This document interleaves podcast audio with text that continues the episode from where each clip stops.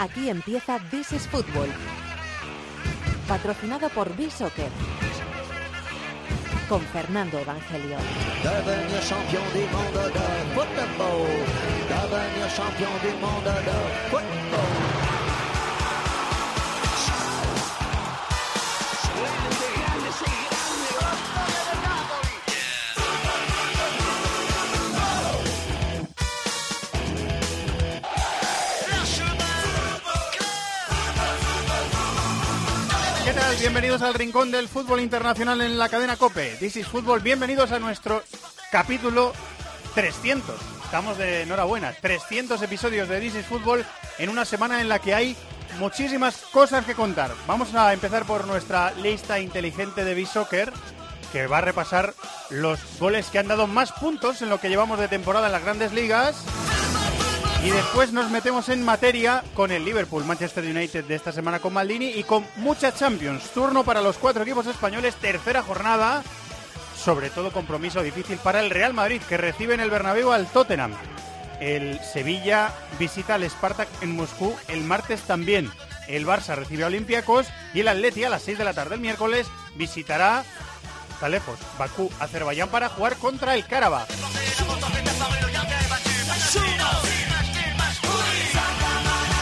Para Athletic, Real Sociedad, Villarreal, los tres equipos que tenemos en liza en la Europa League.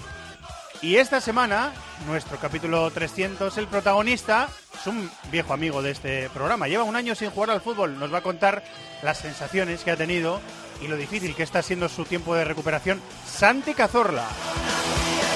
Todo esto y mucho más. Cható en la producción, David de la Peña que está por aquí. Hola David, muy buenas. Muy buenas, Fer. Y el mito colchero en la dirección técnica que arranca el rincón del fútbol internacional en COPE que se llama This is Football.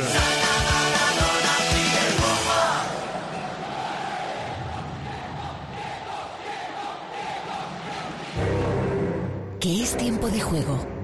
Partidazo a la vista, algo más. Si eres futbolero, seguro que te apasionan partidos. Son cambios que no afectan para nada lo que es el esqueleto del equipo y el estilo. Tiempo de juego es vibración, es sufrimiento, es diversión. Tiempo de juego es el mejor deporte con Paco González, Manolo Lama, Pepe Domingo Castaño y Maldini. La lista inteligente de This is Football. Con B-Soccer.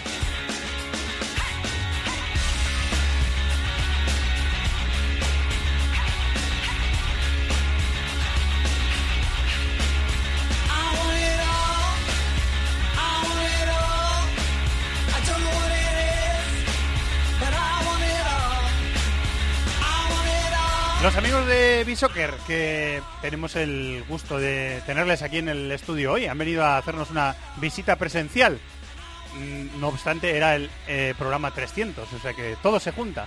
Hola, Quique Salvatierra, amigo, ¿cómo estás? Muy buenas. Muy buena, Fernando. Y enhorabuena. Muchas gracias. ese programa 300, ¿eh? Que son unos pocos, cosa, ¿eh? Enhorabuena a vosotros, porque este programa sigue, ya lo he explicado varias veces, pero hay que decirlo. Este programa sigue gracias a vosotros. Así que muchísimas gracias. Bueno, sobre todo el que está a mi derecha. La- es que la maqui- hoy vamos a descubrir que la maquinita, esa maquinita que nos da las listas inteligentes, tiene voz. Yo hoy te he traído la máquina que me, has tra- me la has ah, ¿Te ha costado mucho? ¿Has no, cargado no, mucho? no, no, no pasa nada. No ha costado, ¿no? Lo hemos traído de la mano. Manuel, genio de la máquina, ¿cómo estás? Buenas, buenas tardes. Mu- eh, es tímido, ¿eh? Manuel es tímido y está haciendo un esfuerzo por, por saludaros, pero es que queríamos presentarle a los oyentes de eh, This is Football al genio de la máquina. O sea que muchas gracias por estar aquí, Manuel, y muchas gracias por la confianza, ¿eh?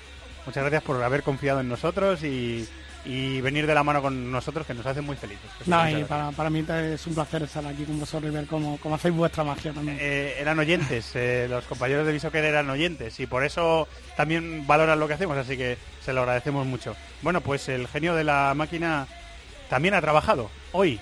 En otras cosas también, pero en la lista de Bisoccer eh, también ha trabajado. Está, ¿no? está todo el día, está todo el día trabajando. Lo tengo ahí. Parece que soy yo el jefe, pero, pero no.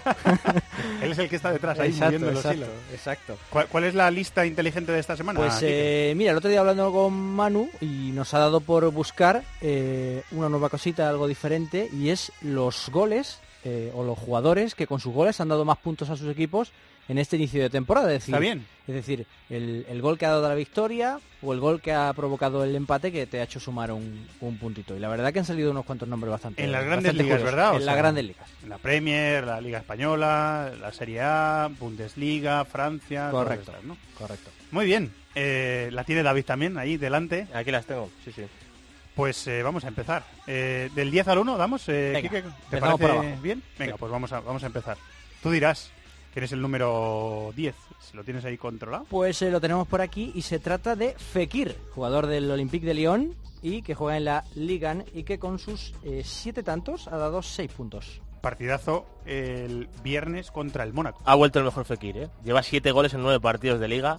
Después de la lesión de rodilla, estuvo renqueante, es lógico, el año pasado no estuvo a su mejor nivel, pero ha vuelto eh, y está funcionando de maravilla en este lío. Y su influencia en el- y su influencia en el juego también, Sí, sí, sí. o sea- No, el, el buen- el mejor Fekir hace precisamente eso, tiene mucho peso en el juego y, y, bueno, vamos a ver lo que dura en el lío. Muy bien, Manu, tienes el micro abierto, ¿eh? Puedes Sí, sí, decirlo. Esta es tu casa y puedes decir lo que te dé la gana. Ha ganado sin la cassette, ¿eh? Eh, sí, sí. Eh, Sí, y también controlando un poco su, su cabeza. Sí, evidentemente la salida de la casa, sobre todo también a Mariano, evidentemente, que ha llegado para ocupar, es un, delantero diferente, Mariano es más delantero referencia, la casa se mueve más y a lo mejor ahí Fekir ha ganado un poquito de peso. Bueno, número 9, Kike, ¿quién es? Pues vamos con Lascelles, jugador del Newcastle, que con sus ¿no? dos goles Sí, ha dado seis puntos al, al equipo de Ben. Sí, además es que recuerdo, marcó dos goles de cabeza, me parece, justo fueron dos victorias de Newcastle y jugó el otro día otra vez titular junto a Leoyen contra el Southampton. ¿Quién es el número 8? A Colo, del Stuttgart, eh, jue- juega en la Bundesliga, tres goles ha marcado y seis puntitos le ha dado a su equipo. Jugador del Stuttgart. Sí, que no es delantero referencia, juega a veces en ese 3-4-3 que juega el Stuttgart, juega en cualquiera de las dos bandas, es bastante móvil y bueno, ha llegado esta temporada. y sea un media bien. punta extremo, más Yo- o menos. es más bien un extremo, Más extremo. pero lo que pasa es que en el Stuttgart los tres delanteros rotan tanto que bueno, se mueve un poquito por toda la zona del ataque. confieso que no le he visto a Colo, ¿eh? Tengo pendiente esa tarea.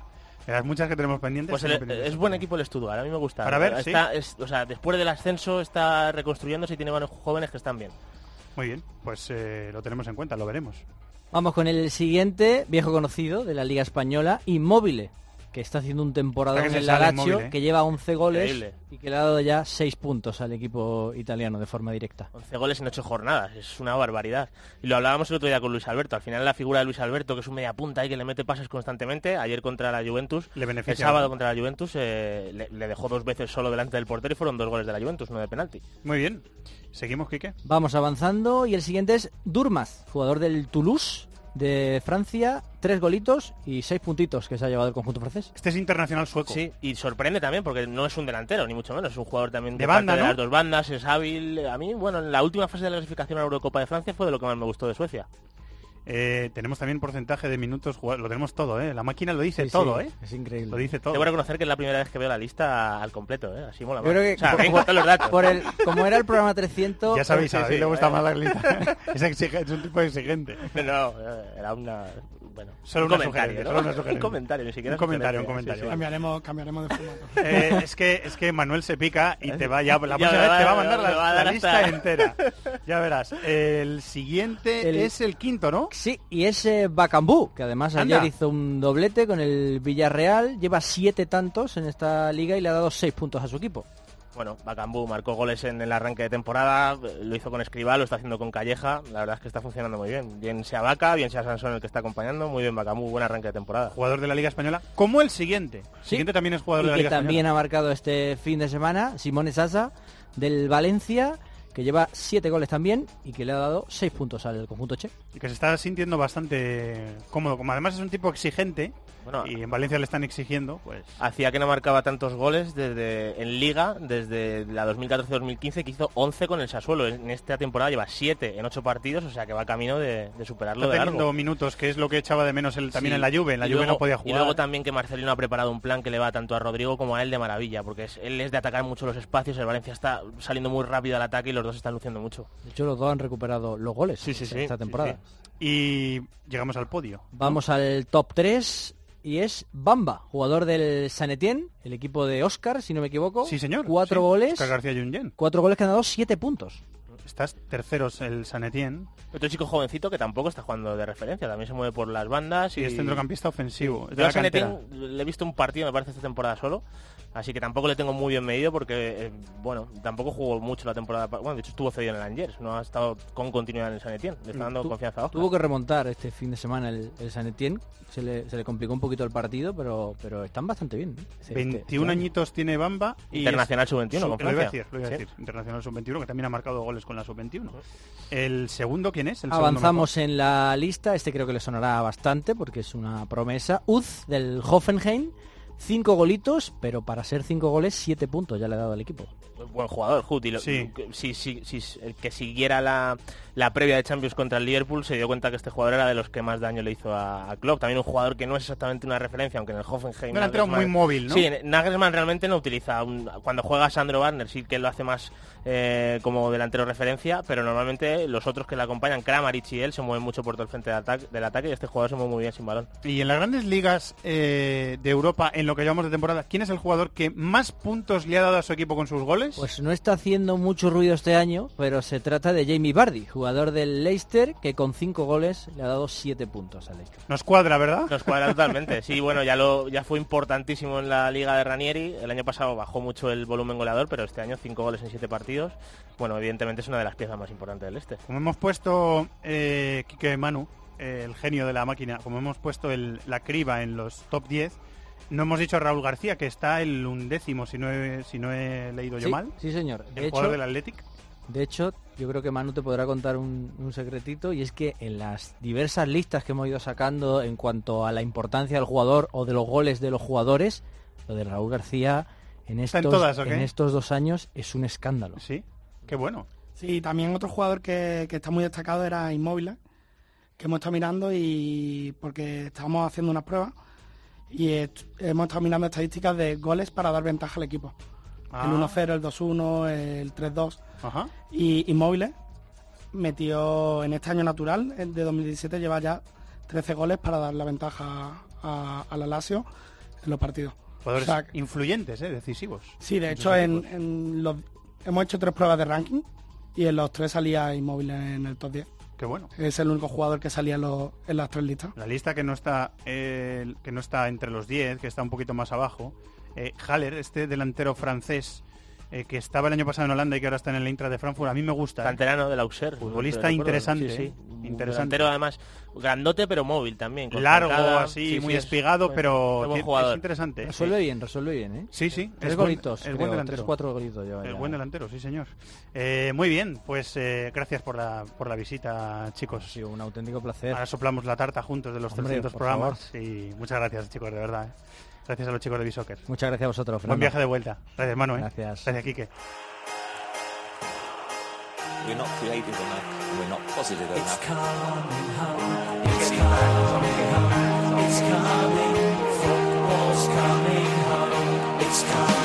Le metió un 7-2 al Stoke con la contribución de un gol de David Silva y se quedó tan a gusto el Manchester City que lidera en solitario la Premier con dos puntos de ventaja sobre el United de Mourinho, que se llevó de Alfield lo que fue a buscar, un 0-0 en el que casi todo estuviera controlado por el entrenador portugués. El equipo de Harry Kane y de Pochettino y del resto de fenómenos que juegan el Tottenham ganó por fin un partido de liga en Wembley, 1-0 al Bournemouth. Mientras el Chelsea perdió 2-1 contra el Crystal Palace, que llegaba a este partido con 0 puntos y sin haber marcado ni un solo gol. También perdió el Arsenal 2-1 en Watford. Con gol de Ayoce, el Newcastle empató 2-2 en Southampton. Swansea ganó 2-0 al Huddersfield y hubo empate a 1 en el Barley West y en el Brighton Everton.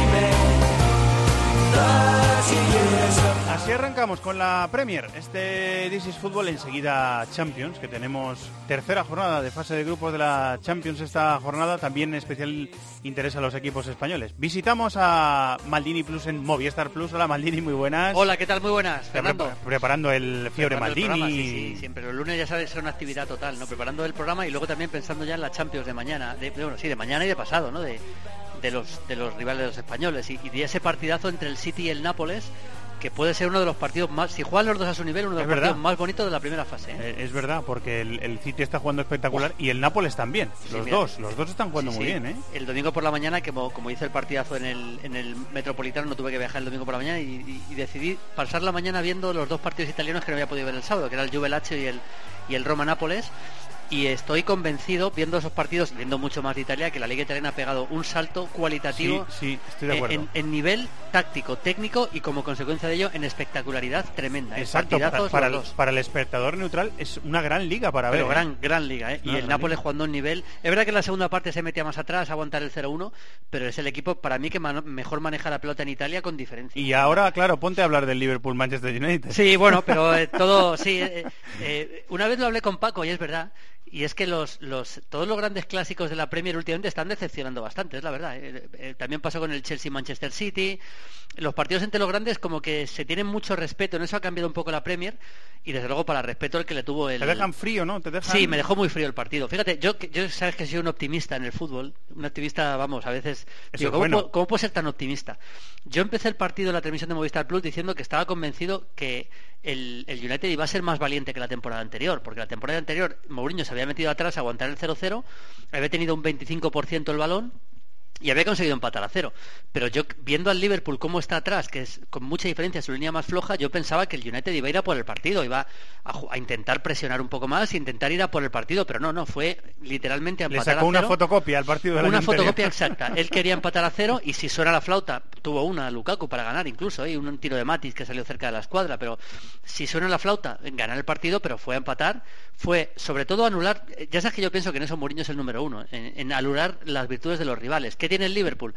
Que cuando le dejas correr te hace mucho daño. El- el transiciones ver- el rápidas. vértigo, ¿no? El El vértigo. Bueno, pues le voy a quitar el vértigo al equipo. Ya lo vimos, por ejemplo, contra el Sevilla, el partido de, del Sevilla en Anfield. Cuando- el Liverpool cuando puede correr es un equipo tremendo, pero tremendo. Y eso que no estaba Mané, que es una baja muy importante para eso. Aún así, el Mourinho dijo, mira, pues no le voy a dejar correr, voy a esperarles atrás. Y les esperó atrás con un gran trabajo defensivo, con ayudas permanentes y convirtió el partido pues en un partido de de una sola dirección, ¿no? Pero al final el Liverpool tuvo alguna ocasión para ganar, porque hizo un paredón de en el primer tiempo y pudo ganar el partido en alguna Tremendo jugada. con el pie ahí abajo. Sí, sí. Tremendo, ¿eh? A Mati. Sí, sí, a Mati. Espectacular la parada. Pero eh, al final no, no pudo ganarlo y, y se salió con la suya Mourinho una temporada más. Como Sadio Mane no, no está, que es una baja, ya lo has dicho tú, sensible para, para Jürgen Klopp, eh, había jugado Coutinho en la posición de interior izquierda desde que reapareció en el equipo y ahora jugó en la, el, el otro día jugó en la posición de Mané, ¿no? El Sí. partido lo jugó en la posición de Mané. Sí, exactamente. Jugó, jugó mucho más, digamos, incluso participando mucho más por dentro también, ¿no? Coutinho. Y eso, lógicamente, a él le, le, le hizo participar. A mí me gustó el partido Coutinho. Lo discutía en el partido con Sisto. A él no le, no, le, no le entusiasmó. A mí me parece que fue el mejor del Liverpool con diferencia, Coutinho. La pedía siempre. Era el único que daba sensación de que podía realmente romper el- Cuando tienes un equipo tan atrás, los espacios siempre existen. El tema es poder encontrarlos. Y, y Coutinho es un jugador que te los puede encontrar. Y, y la verdad es que para mí fue el mejor del Liverpool. Lo que pasa es que físicamente no aguantó todo el partido y le tuvo que cambiar faltando 20 minutos y allá el Liverpool prácticamente se, se apagó. Otro detalle del United, eh, no estaba Pogba, lógicamente lesionado, tampoco Ni estaba Fellaini. Fellaini. Mm. A eso voy. Y entró Ander Herrera. También iluso de mí, yo pensaba que el entrar Ander Herrera iba a ser una declaración de que iba a intentar tener un poquito más el balón con Ander Herrera, pero, pero tampoco, ¿no? El, el- el United no quería el balón, esperó atrás y eso fue el partido que hizo. Lukaku prácticamente no pudo aparecer, Martial tampoco, eh, Young tampoco, y luego cuando en la segunda parte entró Rashford, que a mí me cuesta creer que sea suplente en este equipo, pero lo fue, tampoco pudo aparecer, lógicamente, como consecuencia del, del partido que hizo su equipo. Sí, es verdad. Eh, jugó, ¿te, te sorprendió que no jugara Mata de enganche? Porque eh, tiene mucha fe en Quitarian, eh, Mourinho, Sí, ¿verdad? es que hay que reconocer que, mi- que Mkhitaryan jugando de enganche lo está haciendo bien, ¿eh? lo está haciendo, está yendo un poquito a menos. Empezó bien la temporada, está yendo un poquito a menos últimamente, la verdad, pero me parece que en esa posición que digamos que le ha reinventado Mourinho no lo está haciendo nada mal. Pero bueno, eh, yo creo que yo primero pensaba que al entrar Young por la derecha, que jugó por la derecha, no por la izquierda, le ha jugado algunos partidos de lateral izquierdo, jugó por la derecha por delante de Valencia y que Alberto Moreno es un lateral que tiene problemas para defender, porque esa es la realidad, y que Coutinho no iba a ayudar mucho, iba a intentar cargar mucho el juego por la banda derecha al United para hacer daño por ahí, pero como casi no atacó, tampoco lo pudimos ver. Lo de Mata sí me, sí me sorprendió que no jugara, pero luego viendo el planteamiento del equipo y lo que quería hacer Menos, ¿no? Mourinho, Ahí te sorprendió menos, ¿no? ahí ves la, ves la ves el porqué, ¿no? Ves la razón por la que no jugó, ¿no? Eh, bueno, pues sin goles. Este, sin goles, sí, este sin Liverpool goles. Manchester United. Partido que digamos que Mourinho lo convirtió en decepcionante. A ver, desde el punto de vista del el espectáculo táctico, pues te puede gustar mucho ver defender así. También un partido con muchas cosas. Nosotros que nos gusta mucho el fútbol, pero yo esperaba más, esperaba divertirme más en, un- en un clásico inglés. ¿no? Yo también, Eh, es verdad. Bueno, enseguida estamos en, en Manchester y, y- y con el Nápoles para, para analizar ese partidazo que hay esta semana en Champions. ¿Qué tenéis esta semana en Fiebre Maldini? Bueno, tenemos un programa muy muy bonito. Tenemos eh, ahora que está el City que se sale literalmente haciendo goles, se le caen solo los goles al Manchester City en todas las competiciones. Tenemos una entrevista que hemos conseguido en Inglaterra a Pep Guardiola, aquella famosa entrevista de, de Gary Lineker que habló con que se, se- hubo varios titulares de Guardiola. Nos la han mandado la Premier completa, una entrevista que dura media hora más o menos Qué y la bueno. vamos a dejar en 12 minutos. Vamos a dejar los mejores 12 minutos de la entrevista de Lineker Eso- a Guardiola. eso es imperdible, ¿eh? Esto es, eso es pata negra, ¿eh? Pata negra, la verdad. Y eh, dice cosas muy, muy interesantes, así que la vamos a, la vamos a emitir. Insisto, 12 minutos de esa entrevista. Vamos a analizar por qué el City está como está, si por fin ha conseguido Guardiola el tipo de, de juego que quería, que yo creo que sí, las posibilidades del City para el futuro. Y vamos a hacer nuestro homenaje a Kenny Dalglish, al que le homenajearon en Anfield, no lo hemos comentado. eh, El partido también sirvió para que abriera una nueva grada con el nombre de Kenny Dalglish, la grada del de uno de los fondos eh, el fondo que no es de COP, por decirlo de alguna forma, lo- lo han- esta semana lo, lo han renombrado y se llama la Kenny Dalglish Stand. Vamos a hablar de quién fue Kenny Dalglish, lo mejor que hizo en el Liverpool, que llegó en un momento muy difícil supliendo a Kevin Keegan, y vamos a ver un partido muy bonito que hemos conseguido completo, Copa Europa 80-81 en Anfield, Liverpool-Aberdeen, insisto, de Copa Europa. ¿Por qué? Porque es un gran partido de Kevin Keegan y porque era el Aberdeen de Alex Ferguson. En ese equipo lo dirigía Alex Ferguson, que luego ganó la Recopa pocos años después, y este es un poco el embrión del primer gran Alex Ferguson llevando al Aberdeen a la Copa de Europa a jugar en Anfield. Es un partido histórico dentro del fútbol inglés. Bueno, pues lo vamos a disfrutar. Bonito, como ¿no? el programa. Como es una semana de Champions, te vamos a escuchar mucho en la programación de la así martes que- y miércoles y luego, por supuesto, por, como siempre, con Corrochano y compañía. en la- en- y tú también estás siempre, ¿no? En los partidos, en, lo- en los programas de la tarde, etcétera, etcétera. Disfrutaremos juntos, como siempre. Gracias, maestro. Muy bien, un abrazo.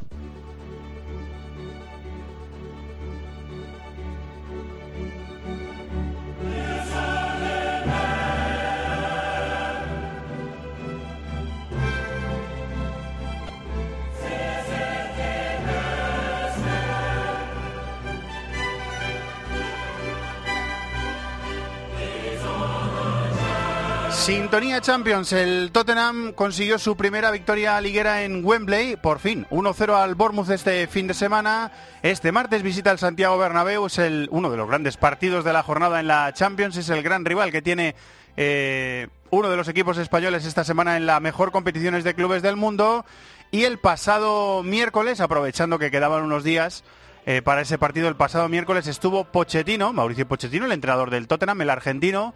Eh, gracias, por cierto, a su amabilidad y a sus ganas de charlar con Juanma Castaño. Estuvo hablando de muchas cosas, no rehuyó ningún tema y, por supuesto, habló del partido de esta semana en el Bernabéu. Vamos a medir con el mejor equipo de- del mundo. Jugar en el Bernabéu, para nosotros que somos un equipo joven, yo creo que va a ser un test fundamental y vamos con la ilusión de poder hacer un buen partido. En definitiva, yo creo que es un partido para disfrutar, un partido excitante para ir y, y para ser eh, valientes, para, para tratar de, de jugar con nuestras armas y tratar de, de poder ganar el partido. Pero sí que está claro que es verdad que a priori para nosotros es un, es un test que, que, bueno nos va a dar un poco la, la- la capacidad de observar ¿no? en dónde estamos. Está claro que la motivación de jugar en Champions es completamente diferente para ellos que jugar en la Liga. ¿no? Interesantísimo el discurso de Mauricio Pochettino en COPE con Juanma Castaño el pasado miércoles en el partidazo, en el partidazo de esta casa. Es tan célebre, está tan de moda eh, Pochettino que va a salir un libro dentro de 10 días, de momento solo en inglés, eh, hablando de sus métodos y de su trabajo. Y, oh casualidad, lo ha escrito un colaborador de este programa que nos está escuchando. Guillem Balaguer, hola Guillem, ¿cómo estás? ¿Qué hay, Evangelio? ¿Qué tal? Oh casualidad, que lo has escrito tú.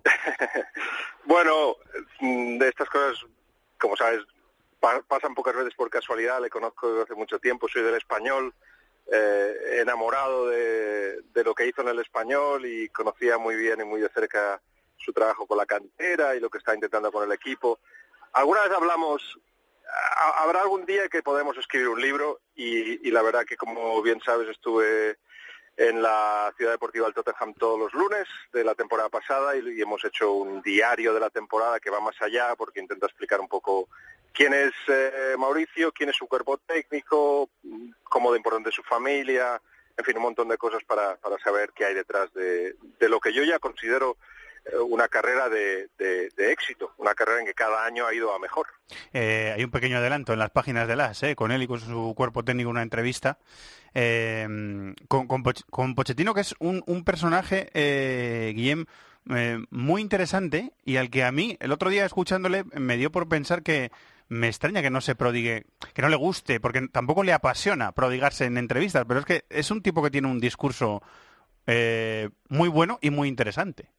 Yo diría incluso que hasta diferente, porque no, no es habitual que, por ejemplo, cuando veas el libro la entrevista que le hice al cuerpo técnico, apenas se habla de táctica, apenas se habla de la importancia del entrenador o de la influencia del entrenador en los partidos, se habla de agradecimiento al fútbol por, por haberle dejado eh, cumplir sus sueños, se habla de, de, que ellos se sienten muy pequeños alrededor de todo lo que, lo que mueve el fútbol y que ellos están ahí para a servicio del, del jugador. Y esto es muy importante porque ha habido, lógicamente, una evolución, una evolución del entrenador, de Pochettino al entrenador. Eh, primero, eh, con la duda de pensar, cuando se saca el carné, ¿puedo entrenar a un equipo? Luego se da cuenta enseguida cuando lo ofrecen en español de que, de que puede y de hecho por lo que pasó en español fue como un, un máster en, fútbol porque le, le, pasa absolutamente de todo. Y, y luego, eh, ¿puedo sacar todo esto al extranjero, esta metodología? Pues sí. ¿Y puedo sacarlo y, meterlo en un club que tiene ambición de convertirse en uno de los grandes de Inglaterra? Pues parece que también. Pero por el camino eh, deja un poco, eso lo explica él, la arrogancia del futbolista que cree que lo sabe todo a, un poco la, posición en la que está ahora, que es, eh, es consciente de que eh, depende de los jugadores, de que depende de, del proyecto en el club en el que esté, de que depende del, del presidente, que no es solo el entrenador el que manda ahí, vamos. Eh, y eso yo creo que le encaja muy bien con lo próximo cuando acabe la, el proyecto del Tottenham, que está muy metido y creo que durará varios años. Si algún equipo grande que, no busca un entrenador de proyecto, sino de momento, ¿no? De, de, para ganar ya un Real Madrid, uno de estos, yo creo que está, está preparándose para eso, inconscientemente diría, pero es capaz de llegar a ese, a ese nivel seguro. Escuchando eh, contestarle a Juanma el otro día que él tiene una relación, eh, bueno, normal, que no es una relación problemática, que es una relación hasta cordial con con dos grandes entrenadores de la Premier, como son eh, Guardiola y también Mourinho, y que al eh, staff técnico o a todo el equipo de trabajo que, está con Guardiola los conoce prácticamente a, a, todos, me extrañó escucharle tan irritado, tan enfadado en la, en la rueda de prensa previa al partido del, del, del Bournemouth, con unas declaraciones que había hecho Guardiola que yo eh, reconozco que pasé por alto, aquello del equipo de Harry Kane, y que fueron hace dos semanas. Me, me, extrañó mucho. No sé si fue un punto también de, de despiste o de estrategia de él o, que realmente le había sentado muy mal y aprovechó ese momento en el que le preguntaron por eso para, para, para expresar lo que sentía. Me imagino que las dos cosas. Y también eh, al desconocer exactamente el, el, el, motivo que le hace a Pep decir una cosa que va en contra de lo que ha dicho hasta ahora, porque hasta ahora Pep ha hablado muy bien de, del Tottenham. Yo le he oído decir que, que si él fuera aficionado de fútbol, que iría a ver al Tottenham, que le encanta cómo juega, eh, que se re y, y, lo ha vuelto a decir, ¿eh?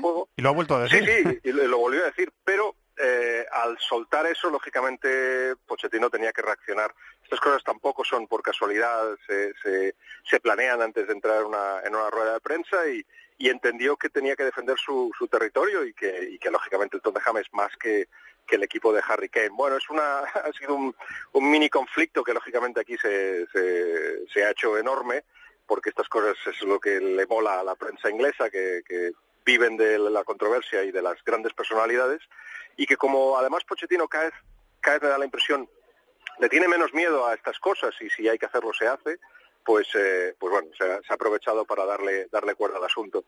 Nada, no se llevan no se llevan mal, pero pero sí, yo pero creo eso que le, eso le ha molestado.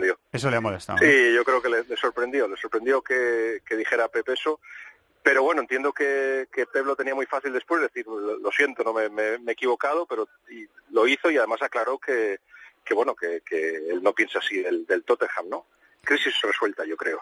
Eh, el otro día le pregunta también eh, Juanma, le preguntamos eh, cómo es posible eh, que él sea capaz de convencer a, jugadores que están deseados por grandísimos clubes eh, teniendo en cuenta que el Tottenham no tiene el presupuesto de otros equipos en Inglaterra, ni paga los sueldos que pagan otros grandes del fútbol inglés, eh, ¿cómo se les convence? Claro, él eh, tiró de humildad y no lo explicó, pero tú no lo puedes explicar. ¿Cómo, es capaz Pochettino de convencer a los Harry Kane, a los Ali, a los Eriksen, a los Dembele de mm, no os vayáis, por favor, quedaros conmigo, que este es un buen proyecto y aquí podéis crecer?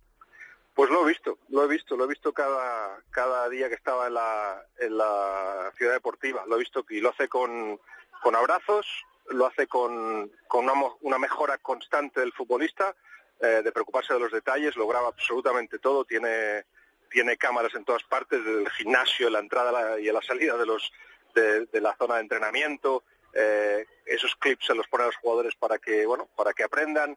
Eh, lógicamente los resultados están ahí y en un gráfico que utilizo en el libro se ve que cada año consigue más puntos, encaja menos goles, marca más. Eso el, futbolista no es tonto y sabe que, aunque es mucho menos sexy mejorar que irse a otro club, por ejemplo, eh, pues saben que, la cosa está, consiste para, para, para llegar al nivel que quieren eh, se tiene que trabajar. Hay un, hay un caso muy claro, por ejemplo, que explico en el libro, es el de Eric Daya, que llega de la Eurocopa en plan, bueno, marca un par de goles con la selección y tal, la selección ha fracasado, pero yo he estado bien, y ya soy centrocampista, ¿eh? no me pongas de central. Y claro, pues yo decía, pero si es que eres mejor central. Pero bueno, si quieres quedarte central, yo creo que serás el mejor central de Inglaterra, pero tú mismo.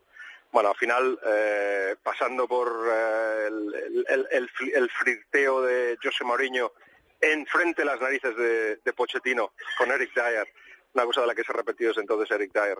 A, las dudas que ha pasado Eric Dyer, todo eso lo explicamos y al final pues sale de todo ese eh, crisis, eh, crisis de identidad incluso, pues pensando eh, estoy en el sitio adecuado, tengo que seguir trabajando, y, como digo, es eh, muy fácil irse a otro lado, pero y lo difícil es, eh, bajar la vista y seguir luchando, pero eso es lo que están haciendo todos y se ha rodeado de, una plantilla que, piensa igual que él. Hay un, interés real del, del, Real Madrid bien traído por Harry Kane o, ha sido algo que se ha escrito porque son cosas que forman parte también de este, de este circo de, del Las dos cosas.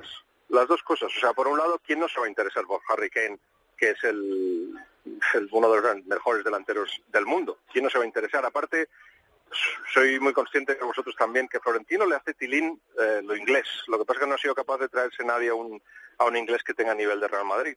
Bueno, quizá Harry Kane lo, lo, lo, tiene ahora mismo, para, está, está para jugar por el Madrid, pero pregúntale a Harry y él te dirá, eh, yo soy aficionado del, uy, casi, digo del Chelsea, del, Tottenham, soy aficionado del Tottenham, él vive eh, una hora y media del campo de entrenamiento, por tanto se ha comprado una casa al lado del campo, del campo de entrenamiento, pues es el primero y el último en, entrar y en salir de, la, ciudad deportiva, eh, tiene una fe absoluta en, en Pochettino y en sus métodos, cuando llegó Kane, eso lo explicamos en el libro, era un gordito que confundido, que, que había estado cedido en muchos equipos, mm. eh, tuvo que superar a, a, De Bayor y a Soldado, gente, gente ya hecha, lo hizo, empezó a marcar y bueno, cada año es mejor. Eh, y, lo miras y dices, pero, pero este tío no es, no es un 10 en nada, pero tiene la inteligencia y la fuerza, eh, la mentalidad para, para llegar al nivel que está. Por tanto, yo creo que está a nivel de Madrid y sí, por supuesto que se han fijado en él.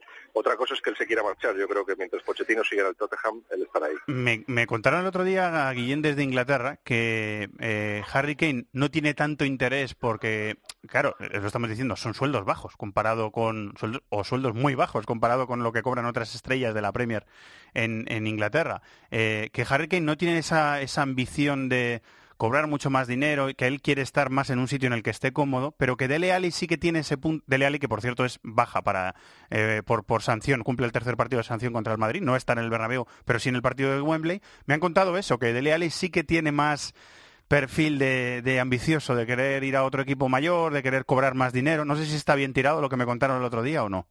Yo no utilizaría la palabra ambicioso porque creo que los dos lo son muchísimo. Lo que pasa es que son a, maneras diferentes.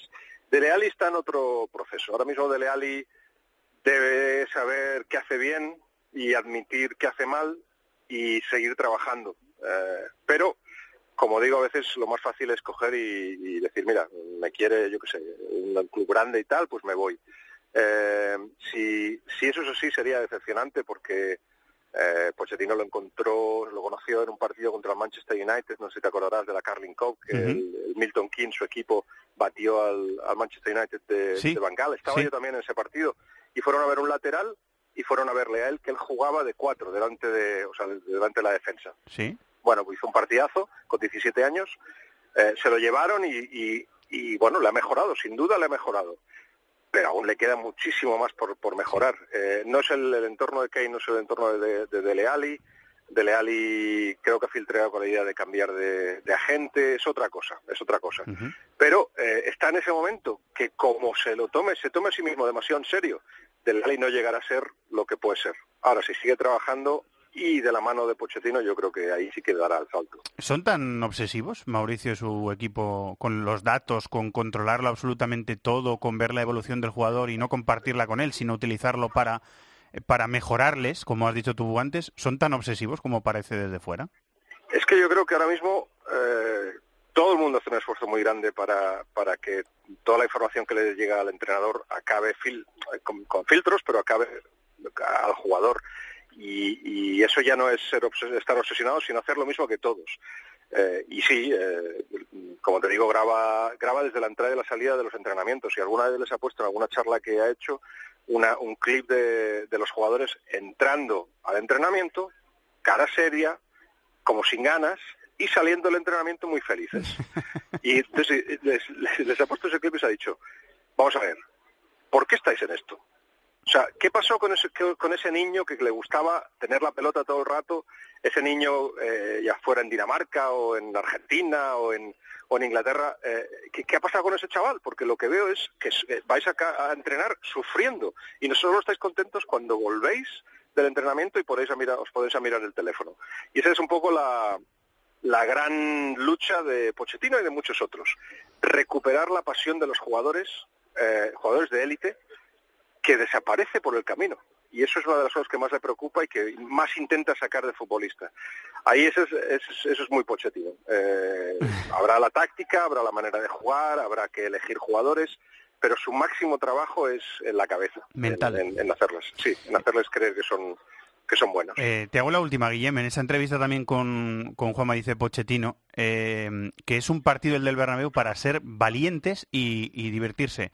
¿Te lo crees o te crees más eh, un planteamiento parecido al que vimos contra el Dortmund de replegar un poquito más y de salir con contras eh, brutales que, que al Dortmund, por ejemplo, lo, lo destrozaron? Eh, yo lo de valiente me lo creo. Eh, eh, de hecho, al libro le llamamos Brave New World, como el libro de, de Huxley. Nuevo Mundo Valiente, porque brave y valiente son palabras que utiliza constantemente. Otra cosa es que luego el futbolista, eh, cuando ve al Bernabéu, gente joven que no ha tenido la experiencia que ha tenido, yo qué sé, un Pochettino en un mundial y tal, se echen atrás y no hagan lo que se les pide. Pero yo estoy convencido, porque lo ha hecho contra el Manchester City de Guardiola, lo ha hecho contra el verdad. Manchester United de Mourinho, Es verdad. es el momento de ser valiente. Así que yo le tengo unas ganas, no has pillado con, con la maleta de camino a Heathrow, tengo unas ganas de ver el partido porque me imagino que van a ir a por ellos, a por el Madrid, es un buen momento para, para coger el Madrid porque, bueno, alguna duda hay, ahí no son muy eficaces o tan eficaces como lo eran, etc- etcétera, es un buen momento y eh, le va a servir de referencia a Pochettino y al grupo para ver exactamente dónde están. Terceros en la liga, eso ya se sabe. El equipo más consistente de la liga inglesa en los últimos dos años. Si la liga hubiera durado dos años, lo hubieran ganado ellos. Ya se sabe. Pero en Europa y contra Madrid, ¿qué? Y vamos a ver.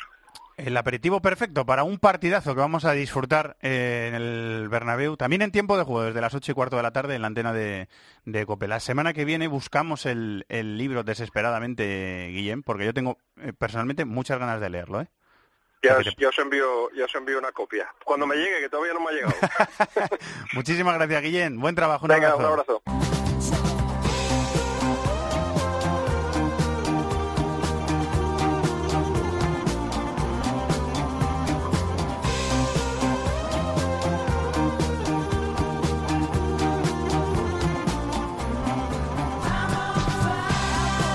Bueno, y un partido este, esta semana. Enseguida vamos con el Cibercafé, con el resto de la jornada de Champions, lo que no hemos tratado ya, que es ese partidazo que hay en el Bernabéu, el Real Madrid-Tottenham, con eh, Guillem Balaguer.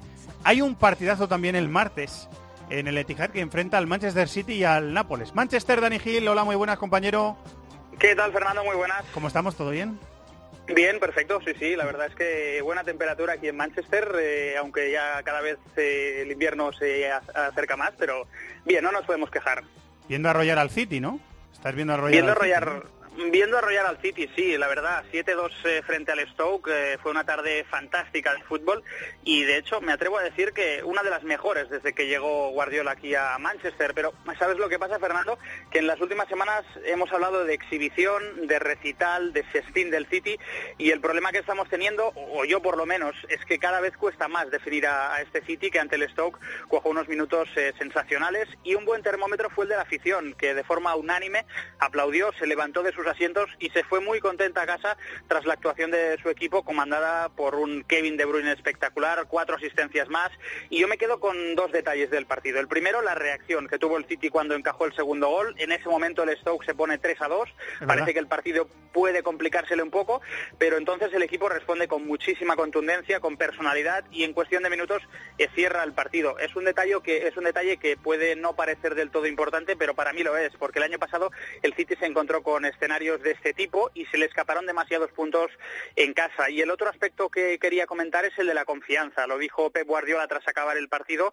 Ahora todos se conocen más, se nota que se entienden los unos con los otros y a día de hoy creo que es la mejor noticia, porque el mayor peligro de este City es que ya ha interiorizado los conceptos de su entrenador. Eh, ¿Pudiste hablar después del partido con un jugador del City que es clave para, para Guardiola Sí. en, esa en esa posición de mediocentro posicional? Un jugador que no es español, pero que sí que habla castellano correctamente, ¿no? Eso te iba a decir, a falta de españoles, buenos son los brasileños. Hace unos días hablamos con Danilo, el sábado después del partido ante el Stoke eh, pudimos hacerlo con Fernandinho, que valoró tanto el estado del equipo, líder indiscutible ahora sí de la Premier, eh, también valoró también el estado de Kevin De Bruyne en particular. Fernandinho, volviendo al partido de hoy, se habla mucho del gran rendimiento del Manchester City en general, también de Kevin De Bruyne. ¿Cómo evalúas tú el, el estado actual de, de Kevin? Bueno, yo soy feliz por estar a su lado, ¿no? Es mucho peor cuando tiene que jugar contra un jugador así. Entonces, yo estoy feliz no solo por él, pero por todos los jugadores que están jugando, haciendo buenos partidos, haciendo goles, asistencias. Entonces, yo creo que ese es el espíritu que tenemos que tener, ¿sabes? Cada partido todos los jugadores están envolvidos en goles, asistencias, eh, principalmente en la parte defensiva también, que esto es lo más la cosa principal, porque cuando perdemos un balón ya ponemos todo para intentar recuperar lo más rápido posible. Eh, esto facilita mucho el trabajo de todos. Hoy es otra exhibición del equipo, son ya 29 goles en 8 partidos. ¿Os sentís favoritos en esta Premier League? No, no, no. Aquí no tiene, aquí no tiene como, no tiene como declarar favorito. Todos, nos- todos nosotros sabemos cómo, cómo es difícil la Premier. Posiblemente que vosotros que no son aquí no saben cómo es difícil jugar la Premier. Visto que cuando estaban 3-0 nos marcaron dos goles nosotros, entonces aquí siempre, cada partido tiene su historia y cada partido tenemos que entrar 100% concentrado porque cosas malas, cosas malas pueden puede suceder. Te pregunto solo por las selecciones. eh, jugasteis contra Chile en la última jornada. eh, ¿Cómo has visto a Claudio? Yo jugué, sí, jugué 10 minutos ahí. eh, claro que es difícil, ¿no? Se quedar fuera del Mundial, un- principalmente un equipo que se ganó dos Copas Américas seguidas. eh, tenía una generación muy buena, buenos jugadores. Pero la vida que sigue, ¿no? Tenemos que seguir, somos profesionales. Él está aquí con nosotros, está concentrado, focado en su trabajo. Eh, tengo, soy seguro que, que va a dar su mejor para el equipo. Muchas gracias. Las palabras de Fernandinho en el micrófono de azul de Cope de Dani Gil en Manchester. Decirte una cosita de De Bruyne, que está siendo el hombre de moda aquí en Inglaterra, como Sí. le preguntábamos a Fernandinho en esta entrevista, recibiendo elogios eh, cada día. Sin duda es el jugador que, que ha permitido al City dar ese salto de calidad esperado. Y hoy en la previa de Champions frente al Nápoles le han preguntado a Guardiola por el futbolista belga. Algunos periodistas han querido compararlo con Leo Messi y por ahí sí que no ha pasado Guardiola. Ha dicho que el mejor es uno, se llama Leo y que no quiere equipararlo con nadie porque sería ponerle presión a cualquier futbolista. Bueno, vamos a escuchar también en la previa de- del partido contra el Nápoles. Ha hablado Guardiola, ha grabado Dani Gil el, el sonido del entrenador del Manchester City. Vamos a escuchar los dos cortes eh, seguidos.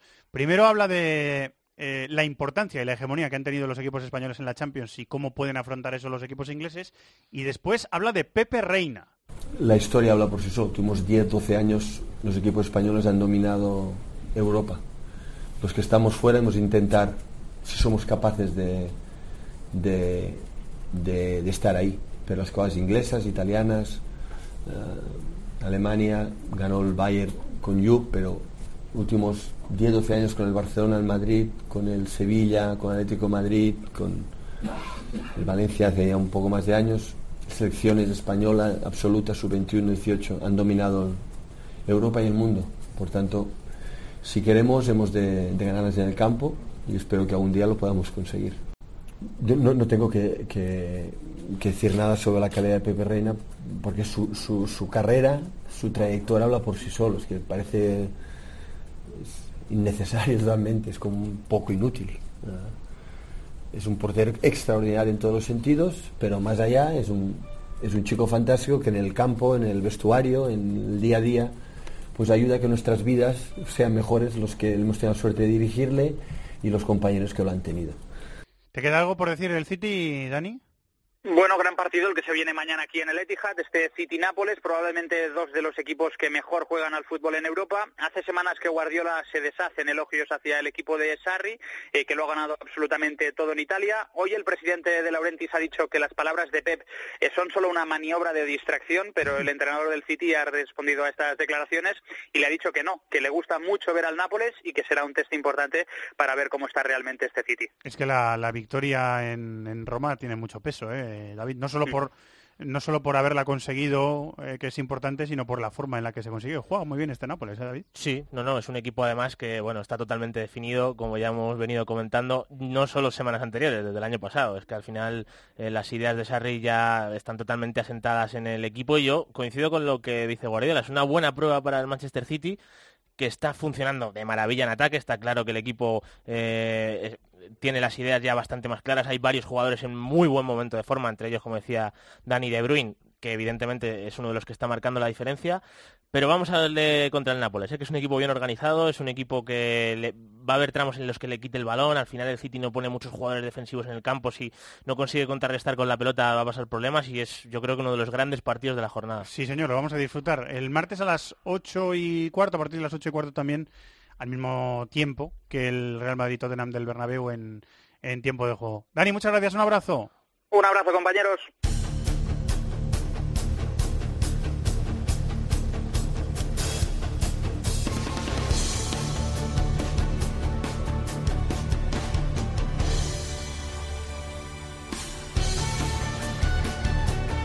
Cibercafé Champions, tercera jornada, fase de grupos, sigue por aquí David de la Peña, está en Barcelona Borja Pardo. Hola Borja, muy buenas. ¿Qué tal? ¿Cómo estáis? En algún punto de la comunidad valenciana está Miquel Moro. Hola Miquel. Muy buenas tardes. Bueno chicos, vamos allá. Real Madrid Tottenham el martes, grupo H. Eh, y el otro partido de los españoles, el martes, es el Spartak Sevilla en Moscú, perteneciente al grupo E. Lo que queráis decir de este partido, el partido del, del Sevilla, hay que decir eh, que han vuelto en Glushakov, el centrocampista, y Promes, el extremo. Y lo ha notado bastante el Spartak, ¿eh? Es que, bueno, eh, Promes es jugador de verdad para, para salir de Rusia eh, pronto. O sea, es un futbolista de verdad desequilibrante que marca la diferencia y una de las principales amenazas que va a tener un Sevilla, que ha empezado francamente bien la fase de grupos, y que yo creo que si miras el calendario, evidentemente, recibir al Liverpool eh, va a ser difícil porque el nivel que tiene el equipo de club, evidentemente, es alto. Pero si miras el calendario es, es la fecha clave. O sea, si sacas algo positivo de Moscú, eh, vas a tener un paso de gigante dado para estar en los octavos. Un equipo que se protege con eh, 5-3-2 y que eh, puede dar la sensación de que ha empezado mal la temporada, pero lleva nueve partidos sin perder, lleva varios empates, o sea que... Lo que queréis decir, eh, Borja, Miquel, el partido. Sí, un, un Esparta que obviamente no está como el año pasado, donde ganó la liga después de, de muchos años de sequía. Eh, está bastante descolgado porque está quinto sexto en la liga rusa, tiene al Zenit ya ocho puntos por encima y un poco en la línea de David. Eh, es el partido clave. Yo creo y estoy confiante, que diría Cristiano, en que el Sevilla puede sacar los tres puntos de Moscú y si eso se da de esa manera, el Sevilla tendrá pie y medio en la siguiente fase, porque después de nueve puntos en liza tener siete habiendo visitado Anfield y habiendo visitado el campo del Spartak es tener un, repito, un pie y medio en, en los octavos de final. Miquel, tú dirás. A mí la sensación que me da el Spartak es que igual me lanzo mucho a la piscina, pero creo que tiene incluso más puntos que, que juego en esta Champions. Sí que es cierto que a nivel local, como decir, lleva una buena racha, pero la verdad es que los dos partidos en Champions, sobre todo el primero contra el Maribor, igual esperábamos un poco más. El partido contra el Liverpool concedió una barbaridad de ocasiones, teniendo en cuenta además que cerraban con cinco y convirtió a los dos porteros en, vamos, en, héroes del partido. Se encontraron el gol de falta y, pero vamos, pudieron perder ese, partido perfectamente 1-4, 1-5. Es ver, eh, obviamente el Sevilla no ataca igual que el Liverpool, es otro tipo de ataque quizás más, más elaborado, pero desde luego yo creo que el Sevilla a poco que mantenga la pelota y no se desproteja mucho, tiene que, vamos, miembros suficientes como para llevarse el partido. Y, como decís, una, victoria, que sería importantísima en su clasificación en esta Champions. Eh, partidos con españoles el miércoles. Barça, eh, Olympiacos. El Olympiacos, eh, lo contaba Tony Padilla en eh, la, semana, la semana pasada, creo que fue, aquí en This is Football, que es noticia que el Olympiacos no esté liderando la Liga Griega, pero es que este año no está liderando la Liga Griega. Si miras, eh, David, a la zona de tres cuartos de cancha en adelante, tiene un equipo interesante porque está Marco Marin, está Ojilla Foe, que le hemos visto jugar en la Champions y que es un jugador interesante también. Está Carcela González, el extremo que ha estado en el Granada. Tiene un equipo... Fortunis, que Fortunis. me parece incluso el más digamos, combativo, porque al final igual eh, Marco Marín, por ejemplo, es un ejemplo de futbolista a lo mejor eh, irregular y desde luego contra un Barcelona a nivel físico a lo mejor lo va a notar, pero bueno, sobre todo lo más destacado es que no está rindiendo, por lo menos en liga local, acorde a lo esperado, gana este fin de semana también sufriendo bastante. 3-4 al Panionios. 3-4 al, Panionios y bueno, yo sinceramente eh, creo que hay bastante diferencia de nivel entre Barcelona y Olympiacos y lo lógico es que el Barça gane con relativa facilidad. Chicos, ¿qué pensáis? Sí, eh, en Grecia está pasando algo curioso. Es que el Panathinaikos dominaba en los 90, en los 70. Eh, con el siglo XXI el Panathinaikos se borró del mapa por la tiranía que llevaba Olympiacos. Y dos históricos que estaban hibernando, como el PAOK y el AEK de Atenas, el AEK de Atenas son los que lideran hoy por hoy la, Superliga griega. El PAOK es líder con 15, el AEK segundo con 14 y Olympiacos, que yo creo que al final se llevará la liga, porque es la mejor plantilla está a cuatro puntos de, los de Salónica. Dicho esto, el Barça es muy favorito, es muy favorito. Jugando al ralentí le tendría que dar para ganar a un Olympiacos que creo que oposita para ser último de este grupo claramente. No, lo, único que, la única posibilidad, bueno, igual es un poco soberbio el comentario, pero la posibilidad que tiene el, Olympiacos de, rascar puntos en, en, Barcelona es que el Barcelona pues muestre una cara digamos, de no concentración al 100%. Vemos que viene de un partido bastante exigente contra el Atlético Madrid, de jornada europea, de jornada de clasificación, y quizás por ahí pueda tirar un poco de, rotaciones eh, el Barça y eso le pueda dar alguna chance al, al Olympiacos. Que eh, hablabais de nombres propios en este partido que decís del 3-4, que, estuvo bastante emocionante, ni jugaron Marco Marín ni Carcela, los de los jugadores que digamos tienen más nombre parece que se lo reservaron para este partido, pensando en, poder rascar algo también del Camp Nou. El partido adelantado de la jornada del miércoles es el Carabaj Atlético de Madrid, porque son dos horas más en Azerbaiyán. Es a las seis de la tarde, hora española. Un equipo, bueno, por cierto, Botía está en eh, el central del Sporting en el Olympiacos, y en el Carabaj tenemos al preparador físico y tenemos a, a Mitchell, Miguel Marcos Madera y a Dani Quintana, que los hemos escuchado a los dos en este programa y forman parte de un equipo, David, que yo le valoro que quieran salir con el balón jugado desde atrás, que no rifen la pelota, o sea, quieren, quieren jugar, quieren jugar tocando. Sí, bueno, eh, es cierto que hay diferencia de nivel también notable, ¿no? Bastante. Y bueno, el, el, partido que estuve viendo yo contra la Roma del Karabaj, lo que también buscaba mucho era ahí estar replegaditos, intentar cerrar espacios y eh, sinceramente, en los primeros 20-25 minutos la Roma tiene opción de definir el partido y de cerrarlo completamente. Lo que pasa que luego es verdad que tienen a un jugador arriba que no está mal, Pedro Enrique, parte de banda en derecha, en banda derecha, pero se mete mucho hacia adentro, yo creo que es de lo más Richard Almeida no es mal jugador. Sí, tienen algún jugador que, bueno, puede generar algún problema, pero lo lógico es que el Atleti gane. Es cierto que, bueno, no, recuerdo si fue la temporada pasada o hace, dos, temporadas que en Kazajistán, contra la Astana fue ese partido, ¿no? Pero, hombre, lo lógico es que el Atleti al Carabal le gane con relativa comodidad. Sí, eh, creo que Simeone rotará. Creo que Tomás, eh, que es un portento físico, eh, será de la partida. Creo que la delantera puede ser Gameiro o Torres y, un poco en la línea que comentabais, ¿no? El Karabakh bastante ha hecho con estar en la Champions, primer equipo azerí que se mete en una fase final de Champions League, claramente es la cenicienta del grupo, eh, diría que es la cenicienta de esta edición de la Champions, pero ojo, porque yo estoy convencido que algún empate le puede sacar o Atlético, a Roma o a Chelsea. Es decir, creo que el Karabakh acabará la fase de grupos con un punto y al que le quite esos dos puntos de Roma, Atlético o Chelsea le va a condicionar el acceso a la Sí, siguiente yo, fase. yo creo que te recojo el guante, ¿eh? yo es que no lo veo. Ahora mismo no. Sí que es cierto que es un equipo que quiere competir en cuanto a lo que comentaba David, ¿no? Eh, Le gusta, bueno, o le gusta, o, o busca estar un poco eh, junto y esperar su oportunidad, pero sin llegar a ese nivel de, de rechazar continuamente, de, de forma definitiva lo que le ha llevado hasta, a esta Champions. Entonces, por ahí... En casa sí- crece, ¿eh? También, este equipo en casa. Sí, por eso, pre- presenta una mezcolanza bastante interesante, pero bueno, creo que ahora mismo, y, y creo que estaremos todos de acuerdo, hay un salto importante de, de nivel de una plantilla a la otra. Y ahí, por más mimbre que tenga, a lo mejor le queda un poco larga esta Champions. Yo Bien. creo que el Atlético de Madrid, incluso rotando, eh, debería tener, vamos, el partido hecho. Lo que decía Fer, que de igual forma que yo creo que la Roma le puede hacer cuatro goles en la primera parte, a partir del 1-2 hasta el minuto 60 por ahí, eh, combinan bien, llegan a estar en campo rival y están cerca del empate en varias Se ocasiones. llevó seis de Stamford Bridge en su estreno en la Champions Sí, y luego a la Roma le costó en la segunda parte, sobre todo le costó. todo ahí. Eh, la jornada del resto de la jornada del martes, de los partidos de nuestros grupos, que son el Apo, el Dortmund, grupo del Madrid y el Maribor Liverpool, grupo del Sevilla, ¿queréis decir alguna cosa? ¿O varias? Teóricamente igual, o sea, son dos de los enfrentamientos más desiguales. El Dortmund no puede permitirse fallar, es cierto No, que necesita ganar, Claro, de hecho. necesita ganar y al Apoel, bueno, pues le, le hemos visto eh, que también tiene su- es un equipo con carencias en comparación siempre a, a estos gigantes, ¿no? Es cierto que el Dortmund eh, viene de perder, pero precisamente las características que tiene el Dortmund, viene de perder el fin de semana, me refiero, contra el Sí, Leipzig. sí. Las características que tiene el Dortmund con balón son para, para poder desbordar perfectamente al Apoel. Y en el caso del Liverpool es parecido. Eh, El Liverpool empató el fin de semana contra el Manchester United, pero también, bueno, tuvo, generó alguna buena ocasión y sobre todo llegan Salah y Coutinho, llegan bien.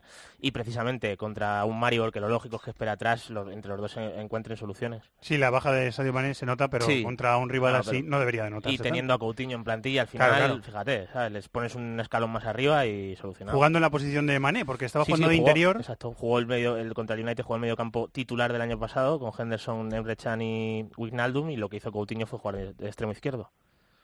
Eh, cl- claro favoritismo, tanto del Liverpool como del Dortmund. Ahora bien, hay que pensar que para estos clubes pequeños, como Maribor o Apple de Nicosia, el recibir la visita de, de clubes de la talla del Liverpool o del Borussia Dortmund es, mm, no sé cómo decirlo, es como la final de un mundial, tanto para la hinchada como para los propios jugadores.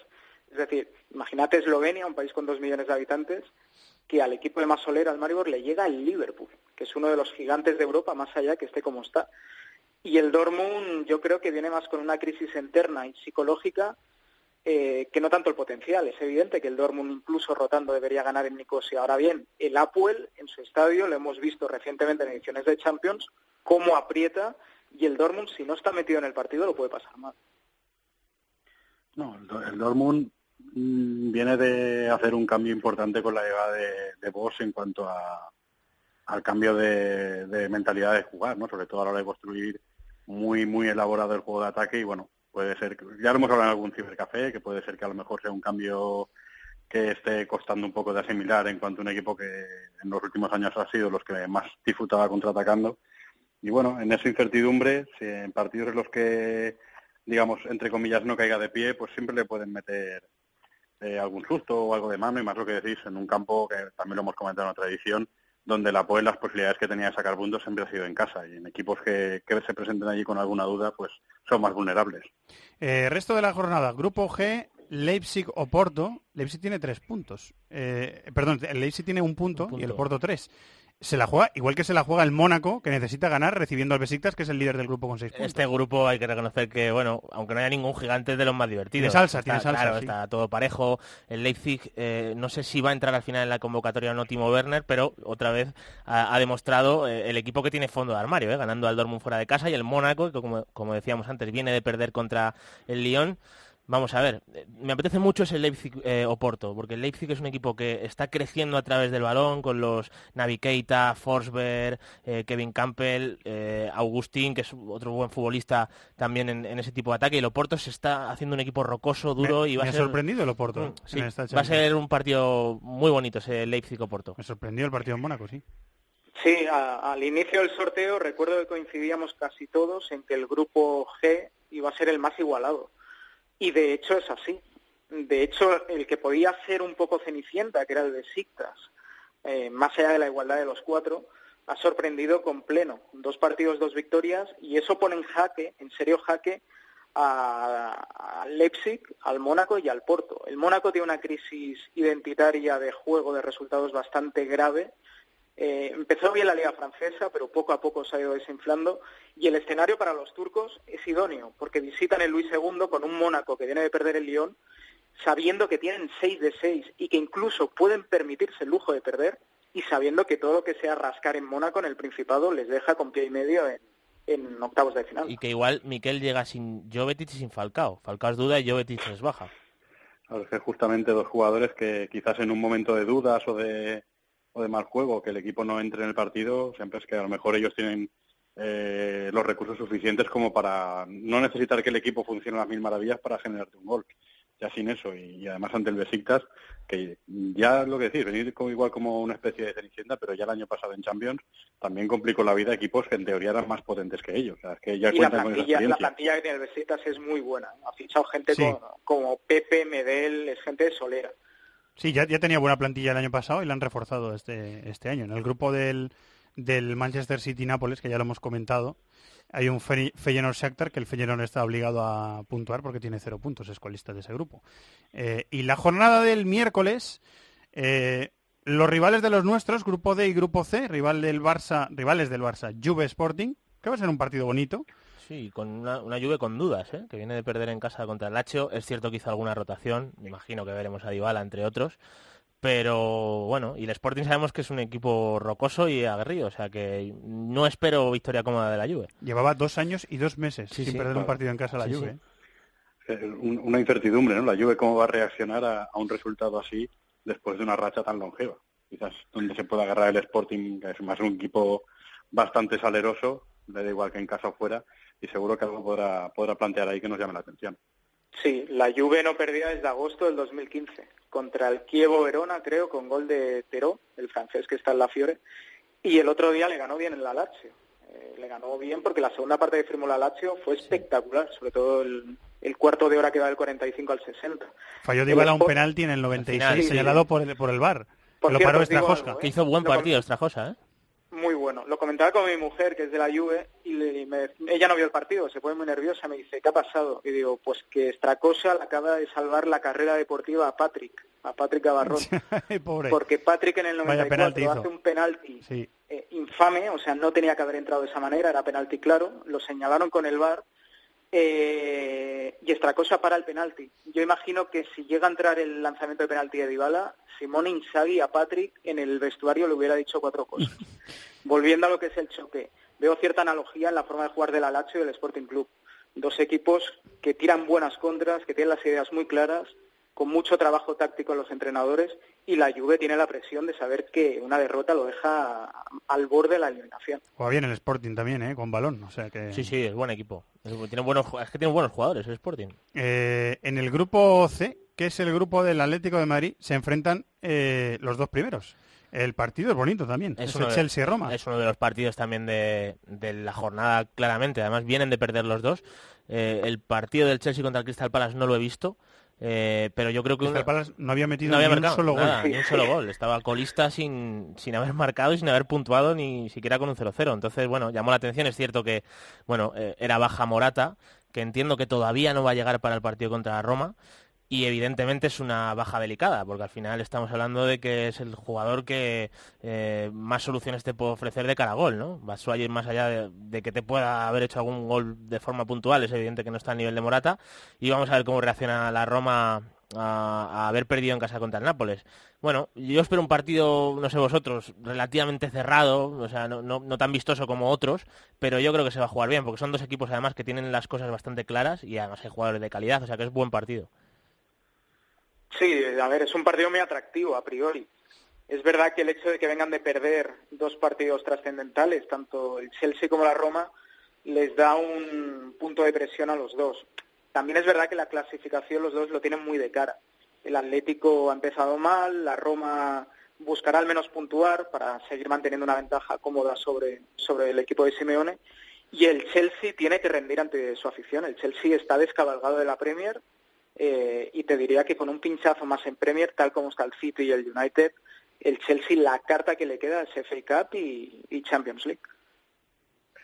Fijaos que, hace unos meses echábamos en falta al Chelsea en Champions, que no se clasificó y, la verdad es que hizo una temporada fantástica y este año quizás mmm, sí con alguna pequeña merma en la plantilla en cuanto a la, a la salida de Diego Costa y, y el relevo que no acaba de ser el, el, mismo perfil, aunque sí que es verdad que aporta más, más recursos al ataque. Y la verdad es que enfrentarse a la Roma, los dos equipos, como decir, viniendo de un resultado negativo, puede ser un partido, un partido que sí, que se plantee como cerrado, pero que son dos equipos que, que aun no queriendo llevar la iniciativa, sí que pueden ofrecer un partido vistoso de esa forma. Mm, me queda un minuto de reloj, chicos. Grupo A, Benfica, Manchester United, que suena a otras épocas gloriosas. Eusebio contra Charlton, ¿no? Sí, señor. Chesca, Basilia en ese grupo y en el grupo B, Bayern, Celtic, la vuelta de Heinkes a la Champions y Anderlecht PSG, lo que queráis decir. Bueno, el, el, Bayern que viene de ganarle 5-0 al Friburgo, bueno, con algo parecido a lo que intentó Billy Sañol, Heinkes ha, bueno, otra vez jugando con Javi Martínez acompañando a Tiago, con Müller por detrás de Lewandowski, jugó Robben en un lado, lo hizo Coman porque está lesionado Ribery. A priori un partido relativamente cómodo contra el Celtic, relativamente, porque ya sabemos que el Celtic, bueno, generalmente fuera de casa sufre un poquito más, y luego un PSG que ganó sobre la bocina este fin de semana. A priori también partido que debería ganar con relativa comodidad al Anderlecht. ¿Le matamos Miquel Borja?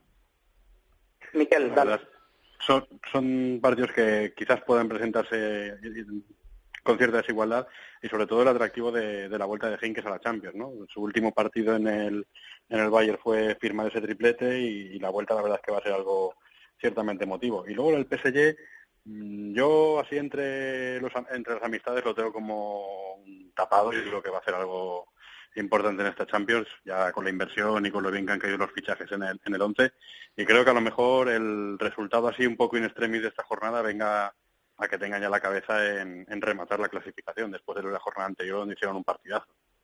Hombre, yo ahí, Miquel, perdona, pero llamar tapado al PSG a estas alturas no, es verdad que se ha gastado, muy ¿no? benevolente por tu parte, querido, porque es verdad que el PSG eh, es más, yo creo que todo lo que no sea para el PSG estar en semifinales de Champions es un fracaso sonoro. Lo que pasa es que esto de semis, cuartos, influye mucho el sorteo. Si en octavos te toca un segundo, que puede ser el Bayern o yo qué sé, un Chelsea. No, pero no yo, es lo mismo yo te lo decía. Borja, más, que nada porque sí que veo a, al PSG con incluso el puntito más de no tener que, que depender del sorteo. O sea, no, no Sí, que le toque un sí, Barça, un Bayern en octavos y haya sido precioso lo de la fase de grupos y que, y que lo ventile. No, no. Yo le veo un equipo ahora mismo capaz de plantarle cara a todos. Ese es el paso no solo que, le hemos reclamado muchas veces. No solo eso de coincido, es que yo creo que lo peligroso del PSG respecto a los ingleses y los españoles es que hay indicios que apuntan que en el mes de marzo el PSG puede ser campeón. Y si en el mes de marzo el PSG es campeón, implica que puede La rotar competitiva baja.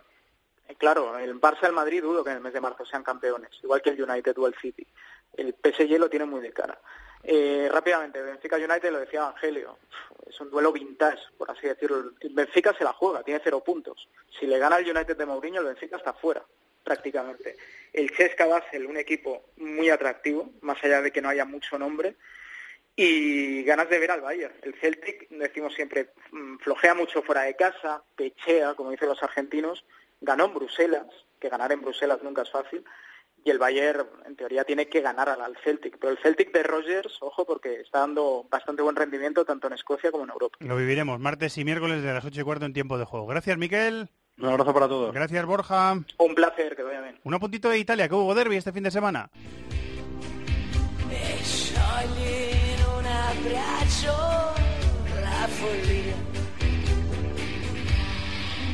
E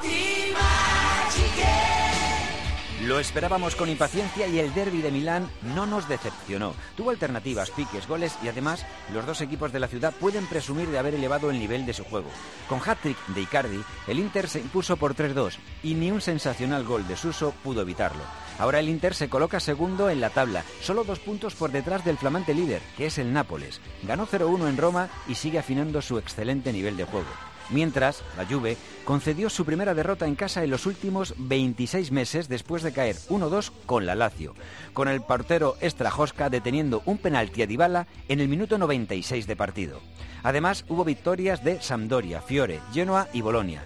El Torino empató 2-2 en Crotone con un gol de Falque y el Sassuolo Chievo terminó sin goles. No solo fue un partido entretenido, sino que fue un partido de nivel. El derby de la Madonina, David. Fue un buen partido. Un buen y partido. Yo creo que ha sido el mejor derby de Milán que yo recuerdo en los últimos años. O sea, desde que empezó la decadencia de los dos equipos. Porque ha habido algunos en los últimos años divertidos. eh, el, sin ir más lejos, La el- temporada la pasada. temporada pasada, el del empate a dos en el último momento, fue entretenido, pero no estuvo tan bien jugado como este. O sea, aún no está al nivel de los grandes derbis de Milán que hemos visto cuando los dos equipos estaban al alza, pero estuvo bien, ¿eh? estuvo bien. Estuvo bien con tres goles de, de Icardi, que hizo la celebración de Messi. Y me recordaron en Twitter también que de Marcelo, para que no se enfade nadie. eh, enseñando la, la camiseta. Es, es decisivo, es El- rematador al primer toque. ¿eh? el gran protagonista de la noche y además lo fue no jugando uno de sus mejores partidos, aunque evidentemente en el recuerdo va a quedar que es su noche más importante en el fútbol europeo, porque evidentemente eh, ganar un derby de Milán con tres goles tuyos y uno en el último minuto, pues es lógico que quede para la historia, pero normalmente Icardi, que es cierto que es un rematador, es un jugador que tiene cierta relación con el juego, sin ser el típico delantero que se mueve, que se asocia y tal, pero es un jugador que para los centrocampistas su, su juego de espaldas ayuda mucho, eh, sus caídas a banda con esos desmarques tan largos, suele, suele participar más de lo que hizo el otro día. Lo que pasa que el otro día literalmente es que tocó tres balones en el área y, y clavó los tres. Y bueno, pues evidentemente con un goleador en este estado de gracia, lleva nueve goles en ocho jornadas, pues evidentemente tienes mucho ganado. Más allá de que sobre todo en la primera parte yo creo que el Inter fue muy superior, el Milan se vio bastante superado. En la segunda modifica Montela y el Milan mejora y al final lo, lo que marca la diferencia es Icardi, que ahora mismo es uno de los mejores delanteros del mundo. Valero titular eh, de media punta en un 4-2-3-1. Eso es. Eh, es, una la- es una de las fórmulas que a veces utiliza Spalletti. Generalmente, yo por lo que me estoy dando cuenta, eh, cuando espera que el rival repliegue mucho, utiliza a Gagliardini o vecino con Valero y luego ya mete por detrás de Icardi a Joao Mario o a Brozovic. A veces a Eder, que no suele ser titular, y cuando espera un partido en el que el rival puede transitar más, que va a ser más complicado eh, asentar la posición, mete a Borja Valero por delante de un doble pivote, en este caso, y normalmente son Gagliardini y vecino, y eh, fue el caso. O sea, contra los rivales más fuertes suele ser este mediocampo. Estuvo bien Valero, estuvo muy bien Candreva en la primera parte. Y sobre todo, yo creo que le pesó una cosa al Milan en la primera parte, y es que con Kalinic de baja, volvió a jugar Montela con ese 3-5-2 y metió arriba a Suso y a Andrés Silva, que no son dos jugadores demasiado rápidos ni que hagan eh, muchos desmarques al espacio sin balón. Y, y, claro, como no conseguía sentar la, la posesión arriba al Milan, le costó mucho salir. En el descanso entra Cutrone, que sí que es un delantero eh, más parecido a Kalinic a nivel de movilidad, más profundo, más vertical, que se desmarca mucho en el Se ha jugado Milan. con dos puntas en la segunda parte. Eh, en, la, en la primera parte, eh, a efectos de dibujo eran dos puntas, pero evidentemente Suso jugaba por detrás de Andrés Silva porque venía mucho a pedir la pelota. Y luego en la segunda parte, en un movimiento que a mí me, me gustó, eh, porque claro, cuando ha pasado el Milan a jugar con cinco defensas, ha desaparecido la posición de extremo derecho, que es donde Suso fue el mejor del Milan la temporada pasada, ya no está. Entonces Suso está quedando un poco en tierra de nadie, jugando muchas veces de espaldas y demás. Entonces lo que hizo eh, Montela fue meter a Suso de interior derecho. Interior derecho, tres, sí. en la posición de Kessi. Entonces, eh, recibió más atrás, empezó a tener bastante protagonismo y lo más importante, en ataque, cuando el Milan tenía la pelota arriba, eh, la pelota la recibía donde generalmente hacía el año pasado, que era en posición de extremo derecho. Entonces el gol fue así, una diagonal hacia adentro, un buen disparo al palo largo y fue un buen Milan en la segunda parte. Lo que ocurre es que eso, que apareció Icardi y de, de- de- definió eh, la victoria del Inter, ¿no? Pero eh, el Milan mejoró bastante en la segunda parte. Le separan 10 puntos en la clasificación. ¿Tú ves a, con lo que has visto esta temporada de del Inter, le ves peleando por el, por el título? Queda mucho, ¿eh? Soy consciente. Yo creo que sí, siempre y cuando la Juve no, no, pegue ese ese chispazo en el que acaba ganando todo, que creo que a lo mejor no sucede esta temporada porque yo sí que le veo con algunas carencias. Más que nada, eh, creo que Higuaín no está tan bien, al final tienes a Dybala, que Dybala sí está muy bien y es el que te puede hacer marcar la diferencia. Entonces va a depender que tanto Inter eh, como Nápoles acaben llegando con opciones al final. Va a depender mucho de que la Juve no, no encadene esa racha de 15 victorias seguidas que nos tiene acostumbrados a hacer en los últimos años. Si no lo hace, que es posible que no lo haga, yo creo que el Inter y el Nápoles sí pueden tener eh, un ritmo de resultados como para llegar a esas últimas jornadas con 70, 75 puntos y Tener opciones, y al por lo tener, menos. tener opciones, claro. Y el Milan se supone que pelear por, por Champions, que recuerdo que los cuatro primeros de Italia van a Champions. Claro, la es que esa es la gran oportunidad del Milan, que la se haya clave. abierto el cupo, porque si no sería muy complicado. Ahora tiene que encontrar el camino Montela, que no termina de hacerlo. Esto que vimos de Suso el otro día y recuperar a Kalinic, yo creo que es importante, pero eh, todavía no termina de sentarse este Milan. Eh, el remate que nos falta de las ligas europeas es saber lo que ha pasado, ya hemos hablado en el Cibercafé, de que volvió Heinkes al banquillo del Bayern y, golearon. Esta ha sido la película de, de la jornada en esta jornada, en este fin de semana en la Premier. Dale, Roberto. Fue una estupenda locura el Dortmund-Leipzig que acabó con un 2-3, un expulsado en cada equipo y con el Dortmund cediendo terreno al Bayern, que celebró el cuarto estreno de Heinsken en su banquillo con un 5-0 al Friburgo. Entretenido 2-2 en el Leverkusen-Wolfsburgo, mismo resultado que el Hoffenheim-Augsburgo. En el resto de la jornada hubo victorias para Stuttgart, Eintracht, Schalke, Mainz y Borussia Mönchengladbach. Eh, esa fue la película de la jornada en la Bundesliga. Repasadas las ligas, repasada la jornada de la Champions, enseguida hablamos de la Europa League, pero antes recibimos al protagonista, nuestro protagonista, en el programa 300 de This is Football. Vamos a charlar con Santi Cazorla. Pasión por el fútbol de todo el planeta. En This is Football. El protagonista de esta semana, el protagonista del programa 300 de This is Football, ha pasado varias veces por este programa y ha sido siempre un placer charlar con él de, de fútbol, de cómo ha visto la Premier, de cómo ha visto su papel en el, en el campo eh, y de cómo ve todo lo que le, le rodea. Siempre hemos eh, disfrutado mucho las charlas con Santi Cazorla y Santi Cazorla por problemas de lesiones eh, lleva un año sin poder jugar al fútbol y nos apetecía charlar con él para ver cómo le ha ido este año ahora que no está jugando y se le escucha menos en medios de comunicación, eh, queríamos charlar con él y ver qué, tal, ver qué tal le va y cómo está siendo esa recuperación. Hola Santi, muy buenas. Hola, muy buenas. Está a punto de decir Inglaterra, pero no, no estás en Inglaterra. Estás aquí en España, ¿no? No, no.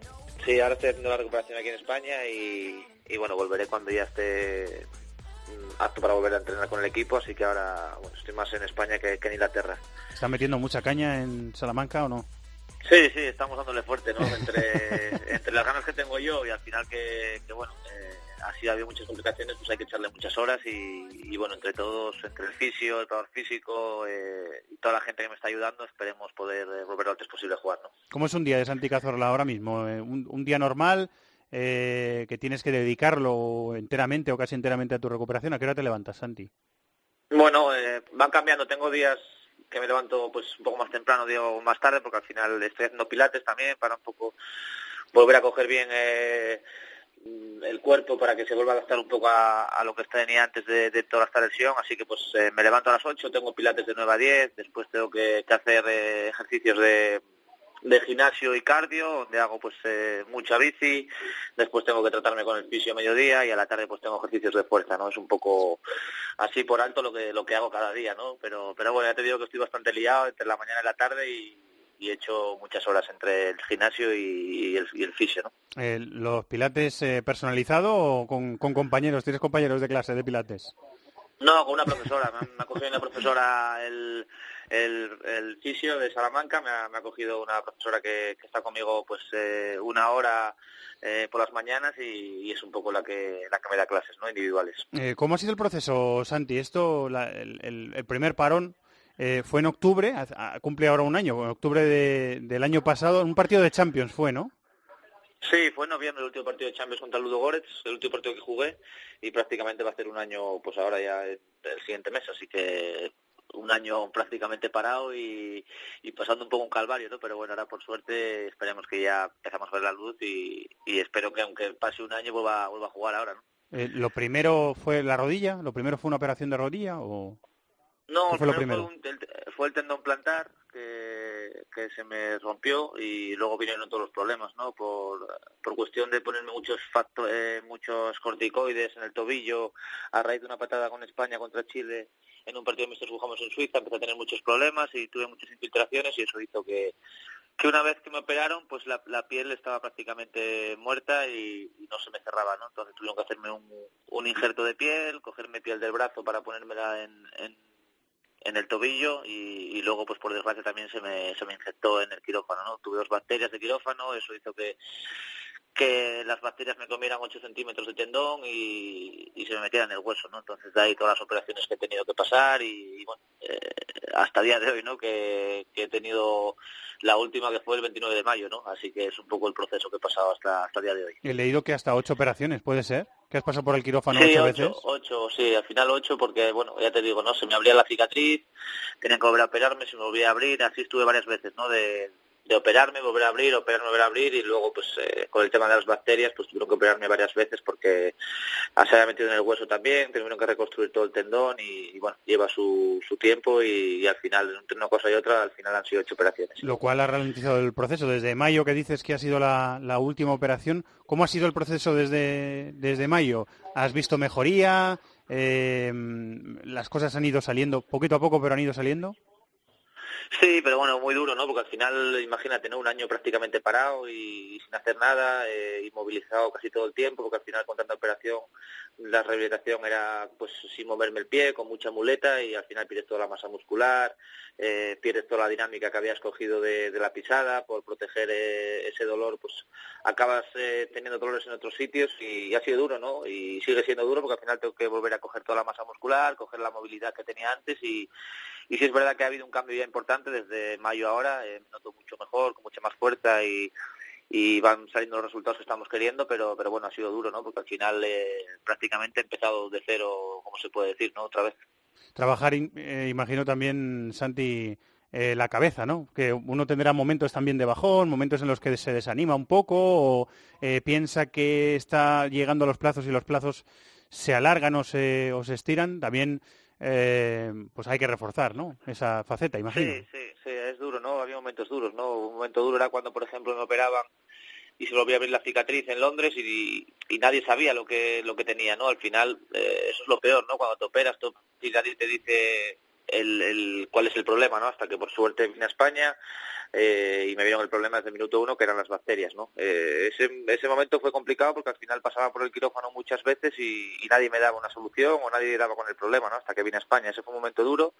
Y ahora el momento duro es estar separado de, la familia. Al final eh, estoy mucho tiempo solo, eh, estoy en un hotel y, y muchas veces, pues bueno, eh, sí es verdad que se echa mucho en falta estar con los tuyos y se hace un poco duro, ¿no? Pero, pero bueno, las ganas de volver a jugar, eso pues eh, gana un poco al resto y, y es un poco lo que lo que me vale, ¿no? Para seguir intentándolo, ¿no? El querer volver a jugar y, y sobre todo el que creo que lo voy a poder conseguir, ¿no? En cuanto te dan descanso, para allá que te vas, ¿no? A verles, a estar con ellos. Sí, sí, lo que sí, puedas, sí, la verdad que sí, porque re- recargo pilas, ¿no? Aunque sea un par de días solo, eh, estar con la familia, pues pues te, te vuelve a recargar las pilas, vuelves a cogerlo todo eh, con muchas más ganas, vuelves a trabajar eh, con mucha con mucha más motivación y, y sí es verdad que cuando puedo me acerco y aunque ya te digo, sea un par de días y sea un poco el tute de irte a Londres, pues eh, me merece la pena ir. Me has dicho que la meta es enero. Ahí hay que llegar, a enero, ¿no? Sí, sí, porque además es cuando, por suerte, el Arsenal se me meterá otra vez la ficha, porque al final, como ya sabéis, el Arsenal decidió quitarme la ficha hasta, hasta enero y tampoco podría jugar por mucho que estuviera bien eh, ahora, por ejemplo, en diciembre, así que tengo que esperar a enero y espero en enero te, tener ya eh, todo en orden para poder volver a jugar, ¿no? Entre que me metan la ficha y que yo ya esté un poco al 100% para, para volver a estar con el equipo. O sea, no estás inscrito con el club, te volverán a inscribir, te darán de alta en enero cuando se abre el, el mercado de fichajes y ahí podrás volver a reaparecer con el club, ¿no? Exacto, esa es la idea que, que tengo, ¿no? El club me ha quitado la ficha de la Premier y de la Europa League y entonces, pues eh, hasta el 1 de enero que se abra el mercado, pues yo no tengo la ficha metida y, y bueno, sé que puedo, si me recuperaría antes, sé que puedo jugar con, con el filial y, poco más, así que bueno, eh, me puede servir para ir cogiendo ritmo, pero ya te digo que hasta el 1 de enero que se abra el mercado no, no tengo ficha para jugar con el, con el primer equipo. ¿Se ha abierto alguna herida con el, con el club, Santi, con todo este proceso, con, con ver que había muchas dificultades, que no, no tenías una fecha clara de, de regreso? Eh, porque tú tienes, tienes eh, en principio una temporada más de contrato, ¿no? Tienes esta temporada de contrato, ¿no? ¿Verdad? Sí, sí, yo acabo este año de este año que acaba la temporada, es mi último año, así que en verano, bueno, en enero que podría negociar con ya con el club y en verano estaré libre, sí. Eh, ¿Se ha abierto alguna herida con el club con todo este proceso o no? No, bueno, es verdad que ellos me dejan, eh, tengo que estar agradecido en el sentido de que me dejan carta libre para poder estar en España tratándome con mi gente de confianza, que eso es de agradecer y, y, eso en ese sentido ellos lo respetan, ¿no? Y, bueno, sí es verdad que durante la lesión ha habido momentos de tensión como, es normal, porque al final eh, uno lo pasa mal y, y pide explicaciones pues en este sentido al club, ¿no? Y, pero bueno, ya te digo, ¿no? En general eh, tengo más que agradecer que echar en cara porque siempre han estado eh, ahí para, para lo que yo quisiera. En ningún momento me han prohibido hacer cosas que yo pues eh, tenía priorizado el, el, venirme a España a hacer la recuperación. Ellos en ningún momento me pusieron ninguna pega en eso y hasta el día de hoy sigue así, ¿no? Así que así que muy contento de poder hacer la recuperación aquí en España y, lo importante es que esté, que esté bien y pueda jugar con el equipo, ¿no? ¿Es el club un poco decaído, un poco deprimido por tener que jugar la Europa League esta temporada después de haber sido un habitual en, Champions? 20 años yendo a Champions son muchos años, ¿eh, Santi?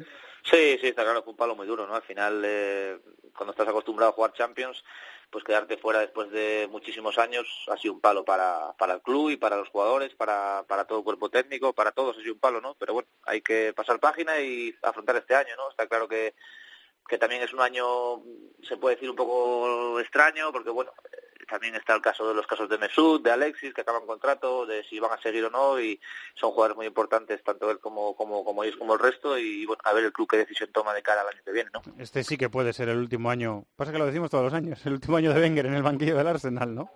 Bueno, no lo sabe nadie, ¿no? Al final eh, el míster es un poco el que tiene la, la, idea en la cabeza, supongo, de cuándo se irá o cuánto tiempo va a seguir, y, y ya te digo, no tampoco nadie sabe la idea que tiene el míster, porque yo creo que no la, no la ha dicho tampoco. ¿A quién ves como tú, seguro que estás consumiendo muchos partidos, ¿no? ¿Estás viendo Premier como loco o, o, no, o no tanto? Sí, sí, bueno, veo Premier, veo, me veo todo. Todo, ¿no? me, veo, me, veo, todo. Ahora fútbol veo cualquier cualquier cosa que echan la veo, así que me puedes preguntar. Oye, no lo digas muy alto que te cogemos de, de comentarista en Fútbol, ¿eh? Ah, no, no te preocupes. Pero sí, sí es verdad que, que aparte que me gusta y y soy bastante enfermo del fútbol, pues ahora con el tema de la lesión aún más, ¿no? Porque tengo mucho más tiempo para, para poder estar viendo partidos, ¿no? Si le tienes que poner la etiqueta de favorito de la Premier a, algún equipo, a alguno de los dos de Manchester que están encaramados ahí arriba, al Tottenham de, de Pochettino, al Chelsea, incluso a tu, tu Arsenal o, el Liverpool, ¿a quién se la pondrías? ¿Quién le pondrías la etiqueta de favorito de la Premier? Pues difícil solo decir uno, pero, pero bueno, yo por ejemplo este año veo, veo muy fuerte al City, ha empezado muy bien. Eh, y, y, el United, ¿no? Los dos de Manchester este año han empezado muy bien, están muy fuertes, muy muy sólidos, cada partido están ganando pues con bastante claridad y, y sí es verdad que es muy largo todo y puede cambiar de, de ahora en adelante en un mes te puedo decir que, veo fuerte a, al Tottenham que también está muy bien pero sí es verdad que los dos equipos de Manchester han empezado muy bien y, son yo creo a día de hoy un poco los favoritos a llevarse la premia esta semana el Tottenham de Pochettino que los has citado son eh, bueno, pues también es un rival eh, regional, por decirlo así, o local del, Arsenal. Eh, el equipo de, de, Pochettino va a visitar el Bernabéu esta semana. ¿Los, los ves capaces de, de, dar la sorpresa, de ganar en el Bernabéu, de poner en problemas al Madrid? Tienen buen equipo, ¿no? Sí, sí, por supuesto. El Tottenham es un grandísimo equipo y además cada año pues eh, está haciendo las cosas muy bien, ¿no? Eh, con Pochettino ha crecido mucho el equipo, tienen jugadores de grandísimo nivel y seguramente va a ser un partido muy complicado para el Real Madrid, que, que bueno, sí es verdad que en su campo es muy difícil siempre ganarle, pero, pero bueno, el Tottenham es un gran equipo y el Madrid va a tener que hacer muy bien las cosas para, para poder ganarles, ¿no? De Leal y Harry Kane, gente eh, muy joven y muy sí, buena, ¿eh? no, ¿Verdad? Sí, sí, tienen jugadores jóvenes que tienen muy, muy buena proyección, el caso de Ericsson, de Leal y Harry Kane Dyer, tienen jugadores jóvenes que están a un grandísimo nivel y, lo están demostrando día a día en la Premier y en la selección, ¿no? Así que es un equipo a tener en cuenta, ¿no? Eh, te tengo que hacer la pregunta, Santi. Me has dicho que, se termina el contrato en junio y me la has dejado votando y te la tengo que hacer porque ha, sonado muchas veces Santi Cazorla para eh, volver a España y sonó en su momento mucho para el Atlético de Madrid. ¿Te ves jugando en, en España en después de verano o ni siquiera lo has pensado? Ni siquiera te pones a pensar bueno, a eso ahora. Es que la verdad que ahora no, no creo que me quiera nadie, lo primero, porque porque eh, después de un año sin jugar y con todo lo que he pasado, pues primero tendré que ponerme en forma y que, y que los equipos vean que puedo volver a estar a mi nivel, ¿no? Pero no estoy de acuerdo pienso... con esa afirmación, pero la respeto, ¿eh? no sé, no sé, ya te digo, no no descarto, ¿no? Ya siempre lo he dicho que volver a España no, no lo descarto, pero pero bueno, tampoco tampoco puedo decir nada a día de hoy porque al final estoy lesionado y hasta que no vuelva a jugar y, y tenga alguna opción de cara al futuro, pues eh, esta es hablar por hablar y no sé tampoco la propuesta del Arsenal que tendrá eh, con respecto a mi contrato si lo quieren alargar o no. Entonces, pues bueno, ahora me centro en recuperarme, en poder estar ojalá en enero o acabar jugando la temporada y, y luego valoraré ¿no? las opciones que tenga encima de la mesa y escogeré la, la que más me guste y la que más me apetezca. ¿no? Si vuelves, Antonio Pérez del Castillo y yo nos tomaremos un café contigo, así que nos pondremos. Eso, eso está hecho, eso está hecho. Lo, lo Santi. firmo aquí ahora mismo. Santi, que la recuperación vaya muy bien, que en enero estás soñando con volver en enero, que en enero puedas volver y que nos lo puedas contar. Muchísimas gracias por estar Muy en bien, directo, ¿eh? muchísimas gracias a vosotros. Un abrazo muy grande. Santi. Santi Cazorla, jugador del Arsenal, que está luchando, está batallando por volver otra vez a jugar al fútbol después de un año por culpa de las lesiones sin poder hacerlo.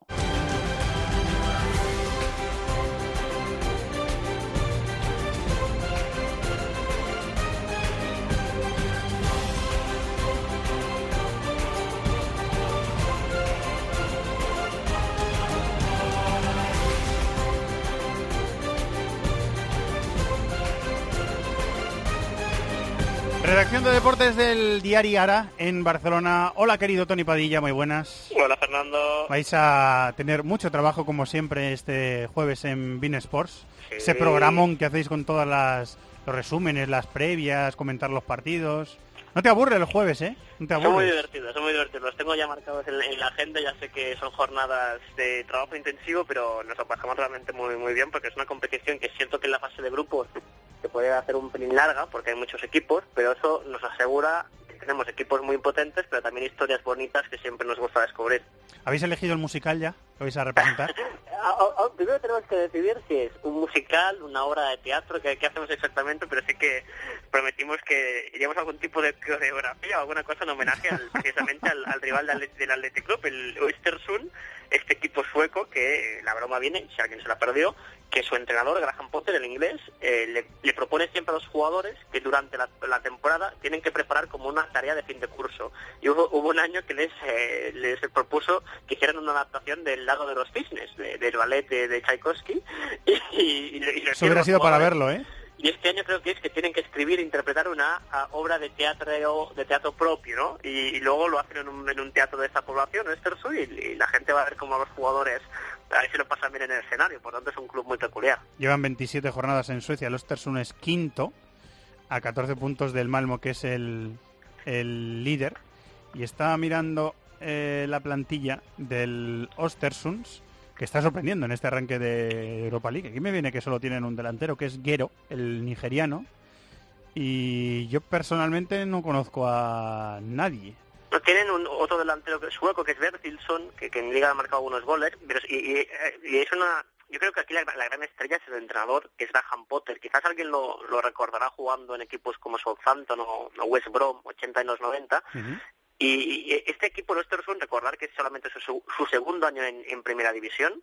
El club nace en el 96 porque se fusionan los equipos de esta población, que es una población justo en el centro de Suecia, un sitio muy frío, una población pequeña.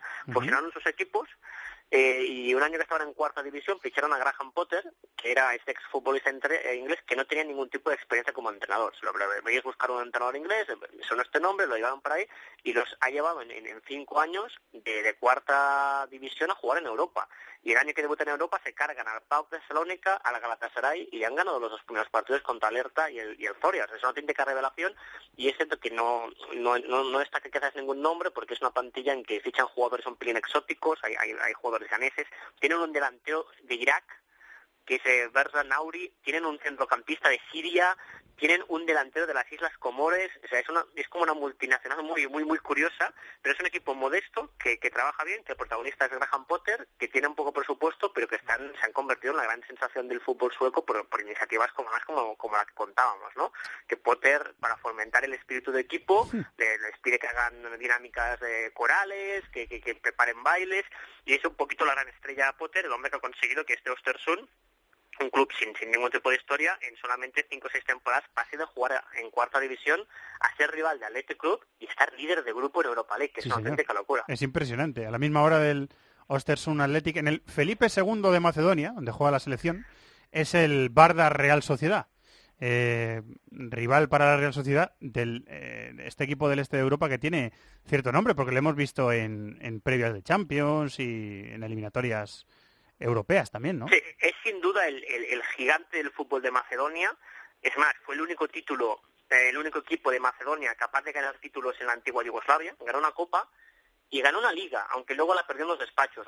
En el 87 ganó una liga porque le descontaron puntos al Partizan y luego el Partizan presentó un recurso, le devolvieron los puntos y, y es que eran segundos, acabaron siendo subcampeones. En esa época tenían un delantero joven, macedonio, que se llamaba Darko Panchet, que luego todos vimos triunfar en otros equipos, que luego se fue a este Arrojo. Entonces, ese gran equipo de, Macedonia, el equipo de la capital, el equipo que gana más títulos, que lo pasó mal unos años porque perdió dinero hasta que llegó un empresario que es Sergei Samsonenko, es, él es nacido en Rusia, pero por, se fue a vivir muy joven a Macedonia y ya, ya ha crecido ahí, compró el Bardar y lo ha convertido en una máquina de ganar porque con su dinero, sobre todo, la gente va a conocer la sección de balonmano que el año pasado uh, ganó por primera vez la, la, Champions de balonmano y esta, esta jornada, por ejemplo, le ha ganado al Fútbol Club Barcelona. Tiene un equipazo con muchos jugadores españoles en balonmano y a nivel de fútbol lo que han hecho es fichar a muchos jugadores jóvenes de esta nueva generación de jugadores jóvenes macedonios, dos delanteros brasileños, Italia Juan Felipe, y, y, si antes decíamos que el Östersund eliminó en la previa Europa League al Galatasaray, pues el, el Bardar eliminó al Fenerbahce, al otro equipo grande turco,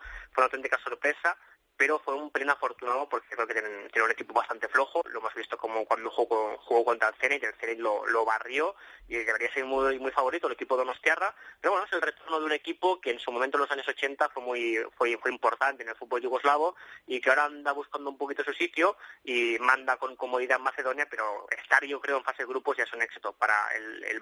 Varios internacionales macedonios, ¿eh? Popov, eh, Traiceski, veo a varios internacionales en la, en la plantilla. Eh, eso, esos dos partidos, el del Athletic y el de la Real Sociedad, son a las 7 de la tarde y a las 9 y 5 el Villarreal eh, recibe a otro equipo con Solera, que es el Slavia de Praga, que le hemos visto también en, en temporadas recientes, algún año en Champions y sobre todo en previas, ¿no? Y es sin duda de los tres el, que tiene más nombre, el Slavia de Praga, un equipo centenario, fundado eh, cuando aún existía el Imperio Austrohúngaro en, en Praga, un equipo que históricamente eh, con el Sparta juega el derby de la ciudad intentando mandar en el fútbol checo, eh, lo pasó muy mal en los últimos 6-7 años, el Slavia se arruinó, tuvo un propietario que gastó más de lo, de lo que podía gastar, el equipo acumuló muchas deudas y hay un año que está a punto de, de, bajar a segunda división a nivel deportivo, porque se vendieron todos los jugadores, menos, menos a un jugador que se, que se quedó como Milan Skoda, el, el delantero capitán, que es el símbolo, porque recibió ofertas y, y, se quedó. Están a punto de bajar, salvan la categoría, están a punto de bajar por deudas, salvan la categoría. ¿Y qué pasó hace dos años? Pues que vino un Salvador, que fue un grupo inversor de la China, un grupo de la China que se llama China Energy Group. Es un, detrás hay un, un, conglomerado de empresarios chinos que decidieron invertir en, en el fútbol checo en el mismo momento en que el gobierno chino firmaba un, un convenio de colaboración con el gobierno checo, todo a la vez, compraron un club lo, pagaron las deudas y lo que hicieron es armar un muy buen equipo y el año pasado les había ganado la primera liga en, en, después de 10 años que no lo conseguían. Fue una gran alegría porque además le ganaron el derby al Sparta de Praga y lo hicieron fichando jugadores bastante conocidos como Tomas Nefit, el, el delantero Miroslav Stok, el internacional eslovaco que estaba en el, en el de Salónica Dani, el portugués, nos acordamos el ex del en, el Zenit por está ejemplo, en Eslavia y Jalil Altintop uno de los dos hermanos al Team Top, también lo tienen ahí en el Slavia, muchos veteranos uh, reconocidos. Este año andan, segundos, lejos del líder, que es Victoria Pelsen, que anda como, como un tiro, y es en principio el, el, candidato a intentar molestar un poquito en este grupo al, al Villarreal, ¿no? Pero es eso, yo creo que es muy, muy, superior al equipo de, de, Javi Calleja. Pero bueno, es un, el retorno de un equipo grande, histórico, en este grupo que siempre hacemos un poquito la, la broma, es un grupo de una competición europea en que los tres rivales del, del Villarreal son asiáticos, porque Astana geográficamente es Asia, Tel Aviv geográficamente es Asia, y Praga no, pero los propietarios son chinos, todos son, son asiáticos también, por tanto es un grupo un pelín asiático el que tiene el Villarreal, pero es el, el rival de más solera, pero a mí me da que incluso que el, eh, quizás de los tres equipos españoles al que le tocará trabajar más es, eh, es Athletic Club, ¿eh? porque Östersund es un equipo que compite bien, y aunque sea el equipo más desconocido, ojo con los suecos. Eh, está Rotan el ucraniano, está Husbauer que tiene calidad, no sé. Engalle Ungaji, el camerunés. No sé, no sé los salarios que pagarán, ¿eh? pero para sacar a Rotan del Nipro, a Dani del Zenit, a Stos del fútbol turco, sí, descalzo no vale. No, claro, sí, sí. Porque el Esparta también, me parece que también tiene eh, capital chino, Tony, y le no, entrena. El, ¿No? El, ¿El Esparta el no? Esparta tiene eh, el segundo empresario más rico de la República Checa. Ah, vale, vale. El empresario que llegó también y, puso mucha mucha pasta. Estoy viendo que está por- Stramaccioni entrenando al Esparta de Praga. Correcto, adaptado por la vía italiana el Esparta y anda muy mal y, y esta jornada perdió también con el Victoria Pelsen. Pero es significativo esto, ¿no? Como el Slavia está de vuelta porque, insisto, hace cinco años estuvo casi a punto de, de bajar a segunda por deudas y la hinchada del Slavia estaba enfadadísima, tiene una parte oscura de Slavia, que son unos grupos de ultras muy violentos, que llegaron a saquear la sede social del club como protesta por lo que está pasando y invadieron el, el palo con un partido en el Eden Park, que es un estadio muy bonito, y ahora están de vuelta, están contentos, y a ver cómo, si, que cómo funciona el equipo de, de Javi Calleja. Eh, ¿Hay guía televisiva de David de la Peña? Hay un par de semana, partidos, eh? sí, sí, sí, hay un par de partidos aquí para ver. Ese Zenit Rosenborg, yo creo que es un partido que, que merece la pena mucho. El Zenit está jugando bien, el Rosenborg hay algún nombre que apetece ver, como a Penro, por ejemplo. Y luego yo creo que de las nueve, más allá de los españoles, ese Everton-Lyon. No está bien el Everton, que empató este fin de semana sobre la bocina. Sí está bien el Lyon, que viene de ganarle al Mónaco. Yo creo que es el partido más, más bonito para ver eh, en la ronda de las nueve. De todo lo que hay, Tony, ¿con qué detalles te quedas para terminar de la jornada? ¿Algo que te llame la atención?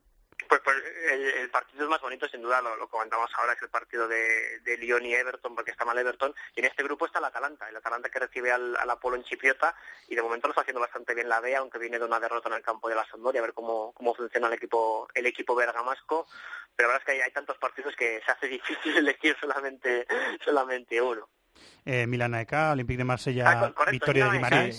ese- está bien, ¿eh? Vamos, al acá de, de Manolo Jiménez, que se ha dejado puntos las dos últimas jornadas, se puso líder cuando le ganó Olympiacos y desde entonces ha, ha pinchado y ha, y ha cedido el liderato de la Liga Griega al de Sónica, pero me decían que más de 7.000 hinchas de la AEK en el desplazamiento a San Siro contra el Milan que viene a perder el derby, porque es el primer desplazamiento importante de la AEK desde que recordemos bajó a segunda, estuvo muy tocado, está de vuelta, un histórico del, del fútbol griego. Hay un Niza Lazio también que está bastante Ah, bien. bien, bien, a las sí. siete, buen partido. Buen partido. Sí. Eh, así que el, el jueves os vemos y, y os disfrutamos, eh, Tony. Y ya nos dirás eh, qué vais a representar, ¿vale? O sea, será un secreto, lo vamos a guardar hasta el final. Celosamente, ¿eh?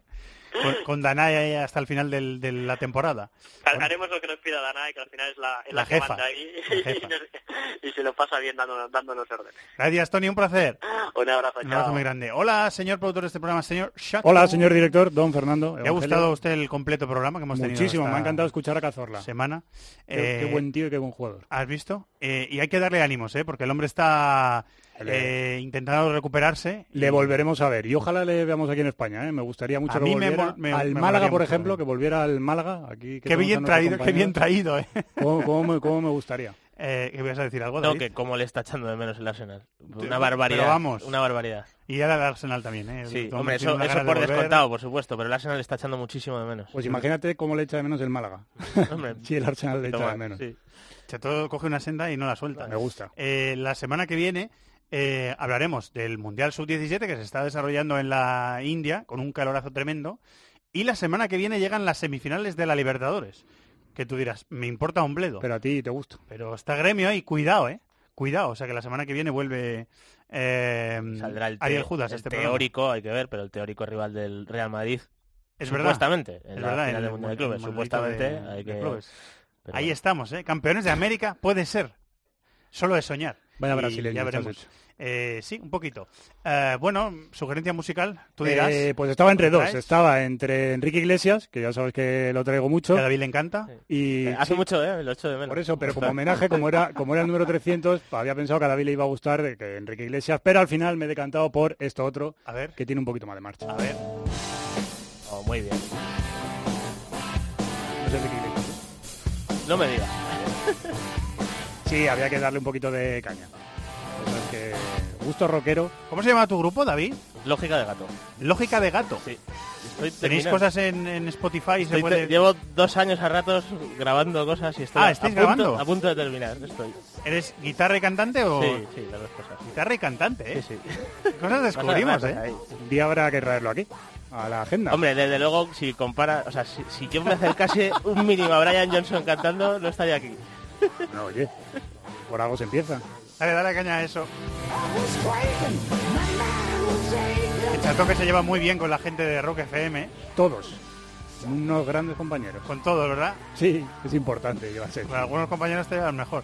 Bueno, di la agenda cuando quieras, compañeros. Eh, voy con la agenda, por cierto, ya que están aquí nuestros compañeros de B-Soccer, Sí. en la aplicación que tenemos todas las ligas internacionales, todas las ligas nacionales, primera, segunda, segunda B, tercera división. Yo tengo, por ejemplo, las alertas del Elche, que me viene muy bien Y para yo la saber del Conquense, está. que me avisa cada vez, me pilla unos rebotes, porque el. Conquense está perdiendo partidos Bueno. en tercera división y me pilla unos rebotes, yo solo, que, que me, que- que me da mucha rabia, pero, Pues, pero eh, quiero seguir informado. El que quiera tiene ahí todos los resultados. Premier, jornada número nuevo el fin de, el 9, el fin de semana. Te voy a destacar el Chelsea-Watford del sábado a la una y media, quinto contra cuarto. Sí, el Watford, que está por por delante del partido. Chelsea. A las 4 destacan Huddersfield, Manchester United y City Barley. El domingo a las dos y media Everton Arsenal. Y a las 5 otro gran partido Tottenham Liverpool. Calcio, jornada 9, destaca David el Nápoles Inter de Milán. el par- sábado a las 9 Partidazo menos tremendo. ¿eh? Partido gordo. Primero contra segundo. Sí, sí, sí, gran partido. Partidazo. Además, el domingo a las 3, Milán-Génova y Torino-Roma.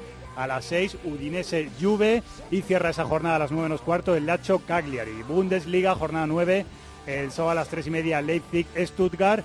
Eintracht Borussia Dortmund. A las 6 y media, Hamburgo-Bayern de Múnich. El domingo destaca a las 6 de la tarde, Wolfsburgo-Hoffenheim. En Francia, jornada número 10. El partidazo es el domingo a las 9 de la noche, Olympique de Marsella, París Saint-Germain. Oh, cuarto el clásico contra, francés. Cuarto contra primero. Además, el viernes a las 9 menos cuarto, San Etienne Montpellier. El sábado a las 5, Mónaco Caen. Y en Holanda te voy a destacar el domingo a las 2 y media, Feyenoord Ajax, tercero contra segundo. Se zurran que da gusto en el Olympique de Marsella Paris Saint-Germain. Esperemos que no pase nada, ¿eh? porque Pues sí, es verdad, siempre hay, hay problemas. En la previa de ese partido siempre hay noticias de altercados y, de, y de heridos, así que esperemos que este año eh, no lo haya. Muy bien, Chato, muchas gracias. ¿eh? Por otros 300 programas. Muchas gracias, David. Muchas gracias a todos. Un Muchas gracias a Colchero, nuestro técnico, y muchas gracias a los compañeros de Bisoccer que nos han visitado esta semana aquí en Disney Fútbol, los patrocinadores, orgullosos patrocinadores de este programa que habla de fútbol internacional todas las semanas. Que disfrutéis, que sigáis disfrutando de la radio y de la vida, que es semana de Champions y hay mucho que contar aquí en COPE y también en los programas especializados de COPE.es. Muchas gracias a todos por estar ahí, un abrazo, adiós.